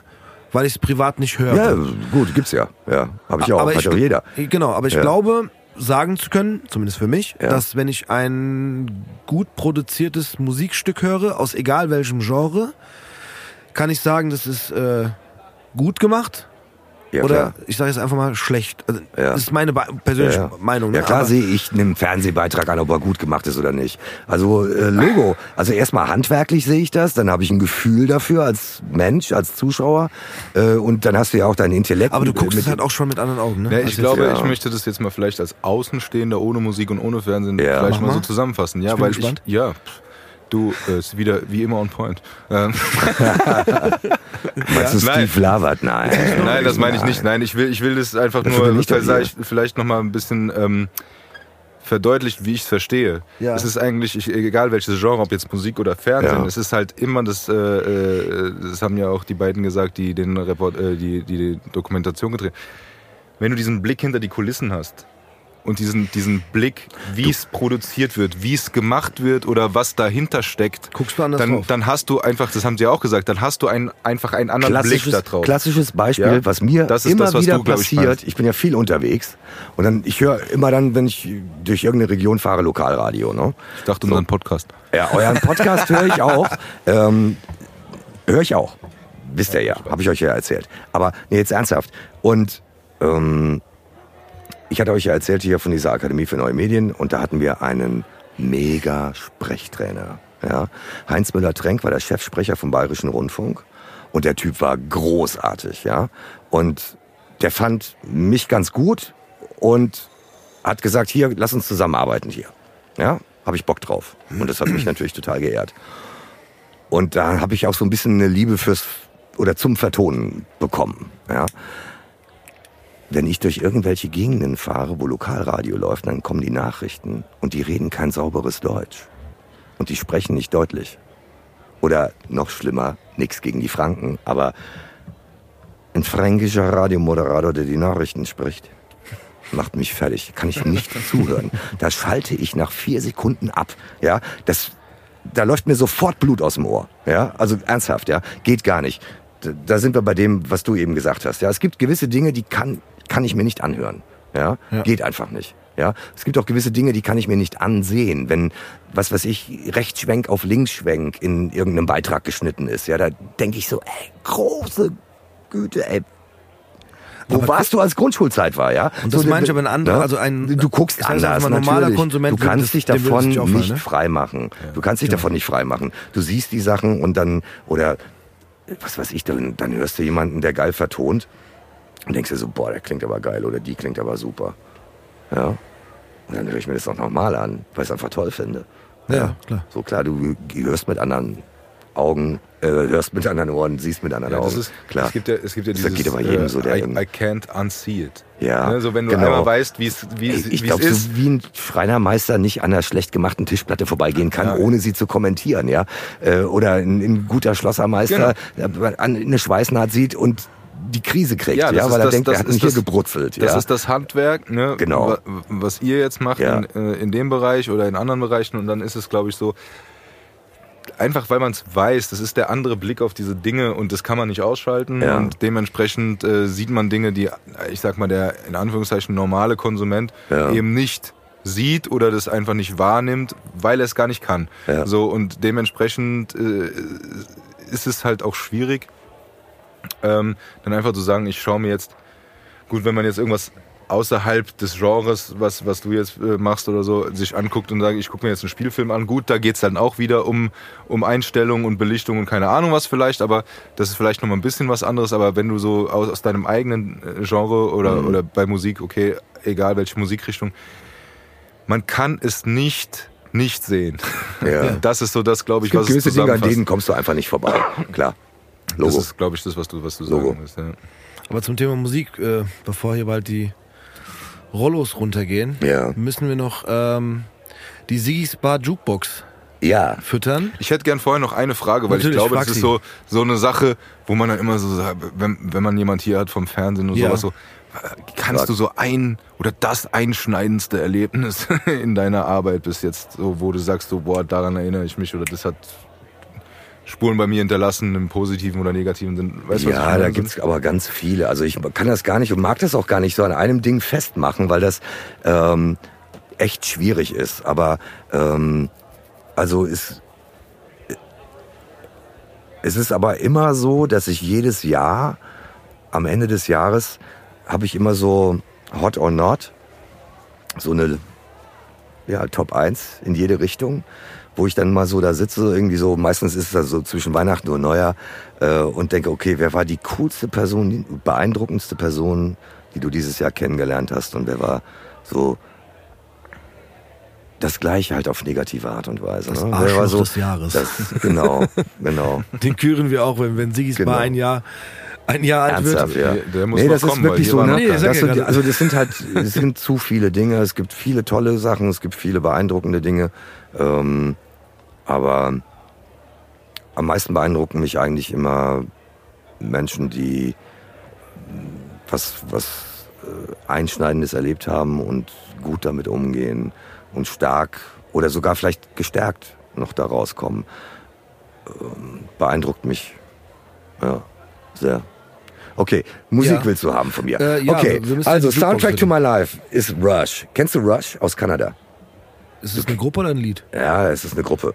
Da wünsche ich mir bitte, da Also wünsche ich mir bitte von der 2112 wünsche ich mir bitte Overture, The Temple of Theorings als Lied Nummer eins. Schreib Ja. mal auf.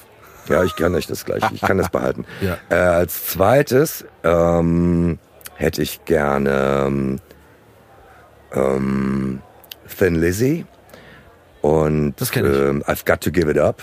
Das kenne ich nicht, aber die Gruppe Und kenne da ich. hätte ich gerne die Live-Version. Mhm. Ähm, unbedingt Er weiß, Motorhead, ganz wichtig. Lemmy, ganz großer Mensch. Ja. Also hat mich immer sehr, sehr beeindruckt und ganz tolle Musik.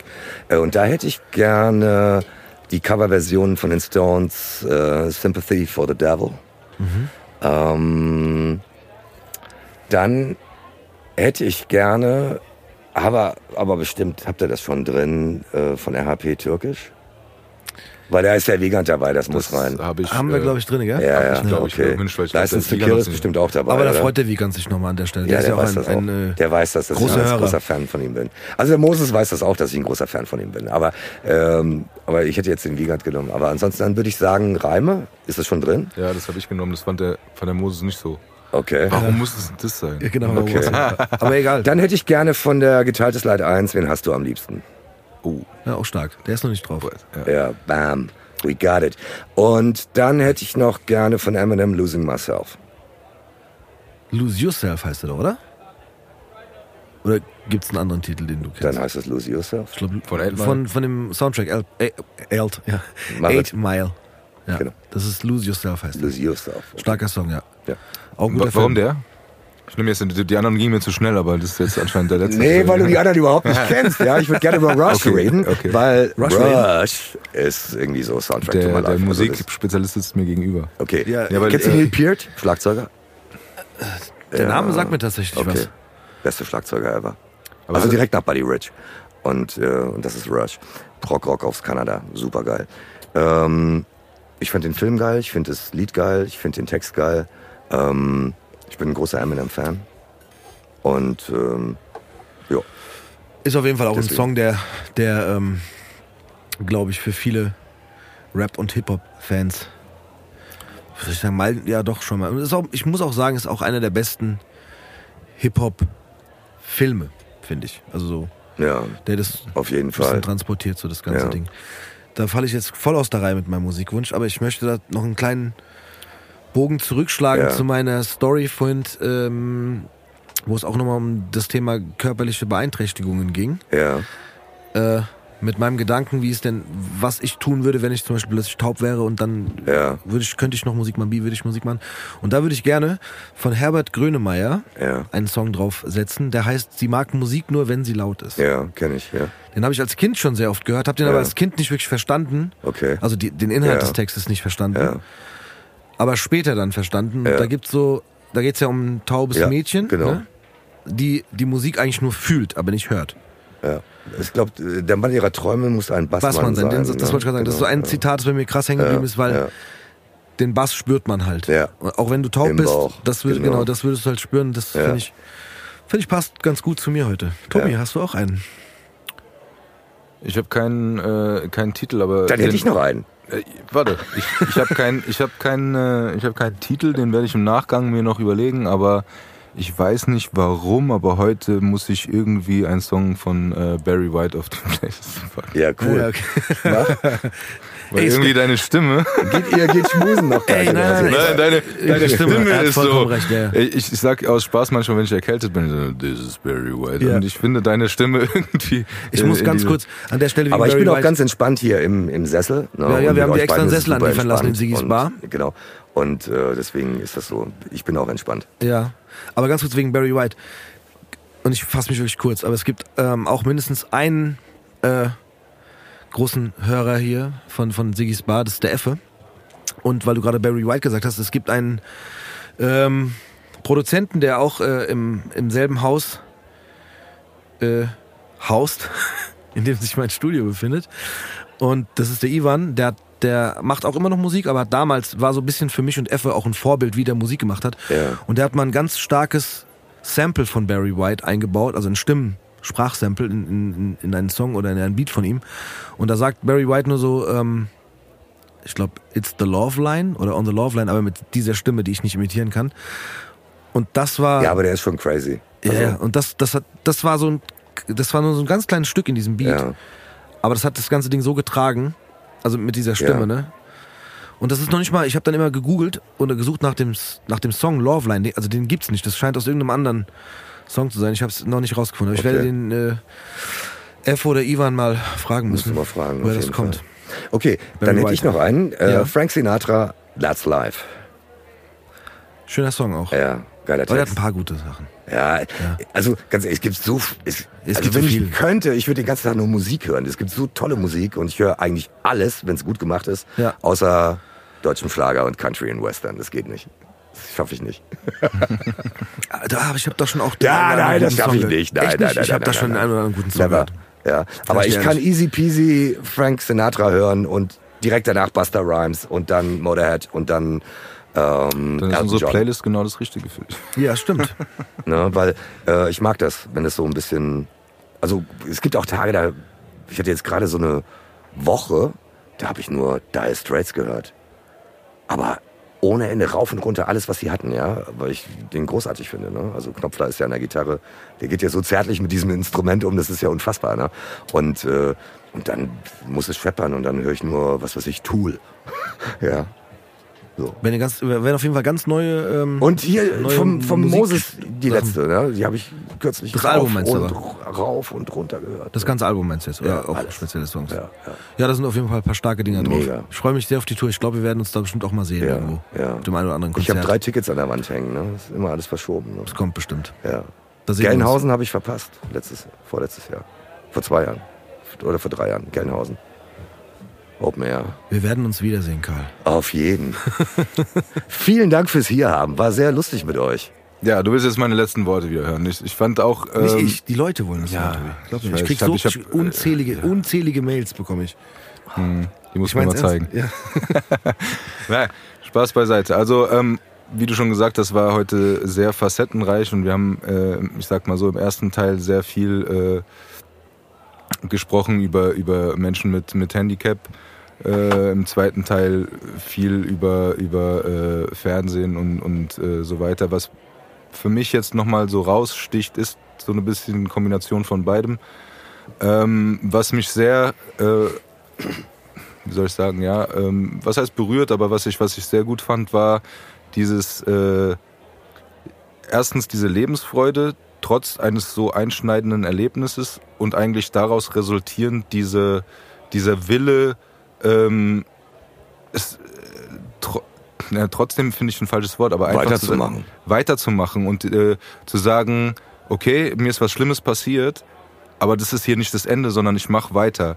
Und auch, dass du so offen drüber redest, diese, diese Message, zu, Message zu sagen, ähm, Leute, egal was passiert, sei es ein Unfall wie bei dir oder ein, ein Schicksalsschlag in der Familie oder, oder irgendetwas, was einen wirklich stark berührt und einen auch wirklich äh, runterzieht, dass man einfach nicht diese Hoffnung ist auch wieder das falsche Wort, aber dass man einfach nicht diesen. Lebensmut, Zuversicht, Hoffnung ist, da gibt es aus der Hand, ne? genau, Hoffnung, sondern dass man selber sein Leben in die Hand nimmt und sagt, ich gehe daraus stärker hervor. Das ist ja auch wieder so ein Spruch, aber sagt auch jeder Fußballer, der verletzt ist. Aber ich glaube, da ist schon was Wahres dran, dass man sagt, ich nehme jetzt meine Situation an. Ich kann daran nichts verändern. Und ich mache das Beste draus und ich gehe nach vorne und, und hol mir das, was ich möchte, egal was mir passiert ist. Oder gerade weil mir das passiert ist, lege ich vielleicht nochmal eine Schippe drauf. Aber einfach zu sagen, ich habe mein Leben selber in der Hand, ich mache das aus meinem Leben, was ich machen möchte, egal was mir passiert ist. Und das fand ich bei dir sehr beeindruckend. Und ich finde auch jemand wie ich, und ich, die letzten Worte gehen ja auch immer in erster Linie an mich, aber auch jemand, der nicht ein, ein, so ein einschlagendes Erlebnis hatte, sollte sich trotzdem das vor Augen führen, zu sagen, es ist mein Leben und ich setze mir meine Ziele und ich setze das um, was ich machen möchte und nicht das, was andere machen möchte. Deshalb auch diese Courage zu haben, zu sich selber zu stehen und seine, seine Ziele umzusetzen, seine Wünsche umzusetzen. Das fand ich heute so nochmal so ein Kernthema, das mich sehr beeindruckt hat. Deshalb nehmt euer Leben in die Hand und macht das Beste draus. Das hast du schön gesagt.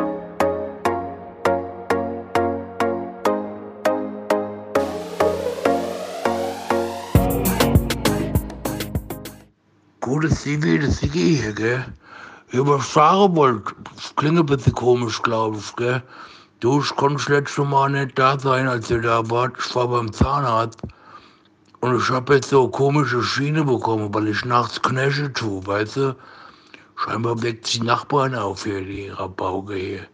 Jetzt habe ich so eine Schiene bekommen, die muss ich jetzt tragen, deswegen klinge ich so ein bisschen komisch. Ich hoffe, ihr hattet einen schönen Abend. Und ich hoffe, die Judy hat schon mal gekümmert hier. Hab gut zu trinken gehabt. Das nächste Mal bin ich wieder da, gell? Also, schönen Abend hier. Der CG.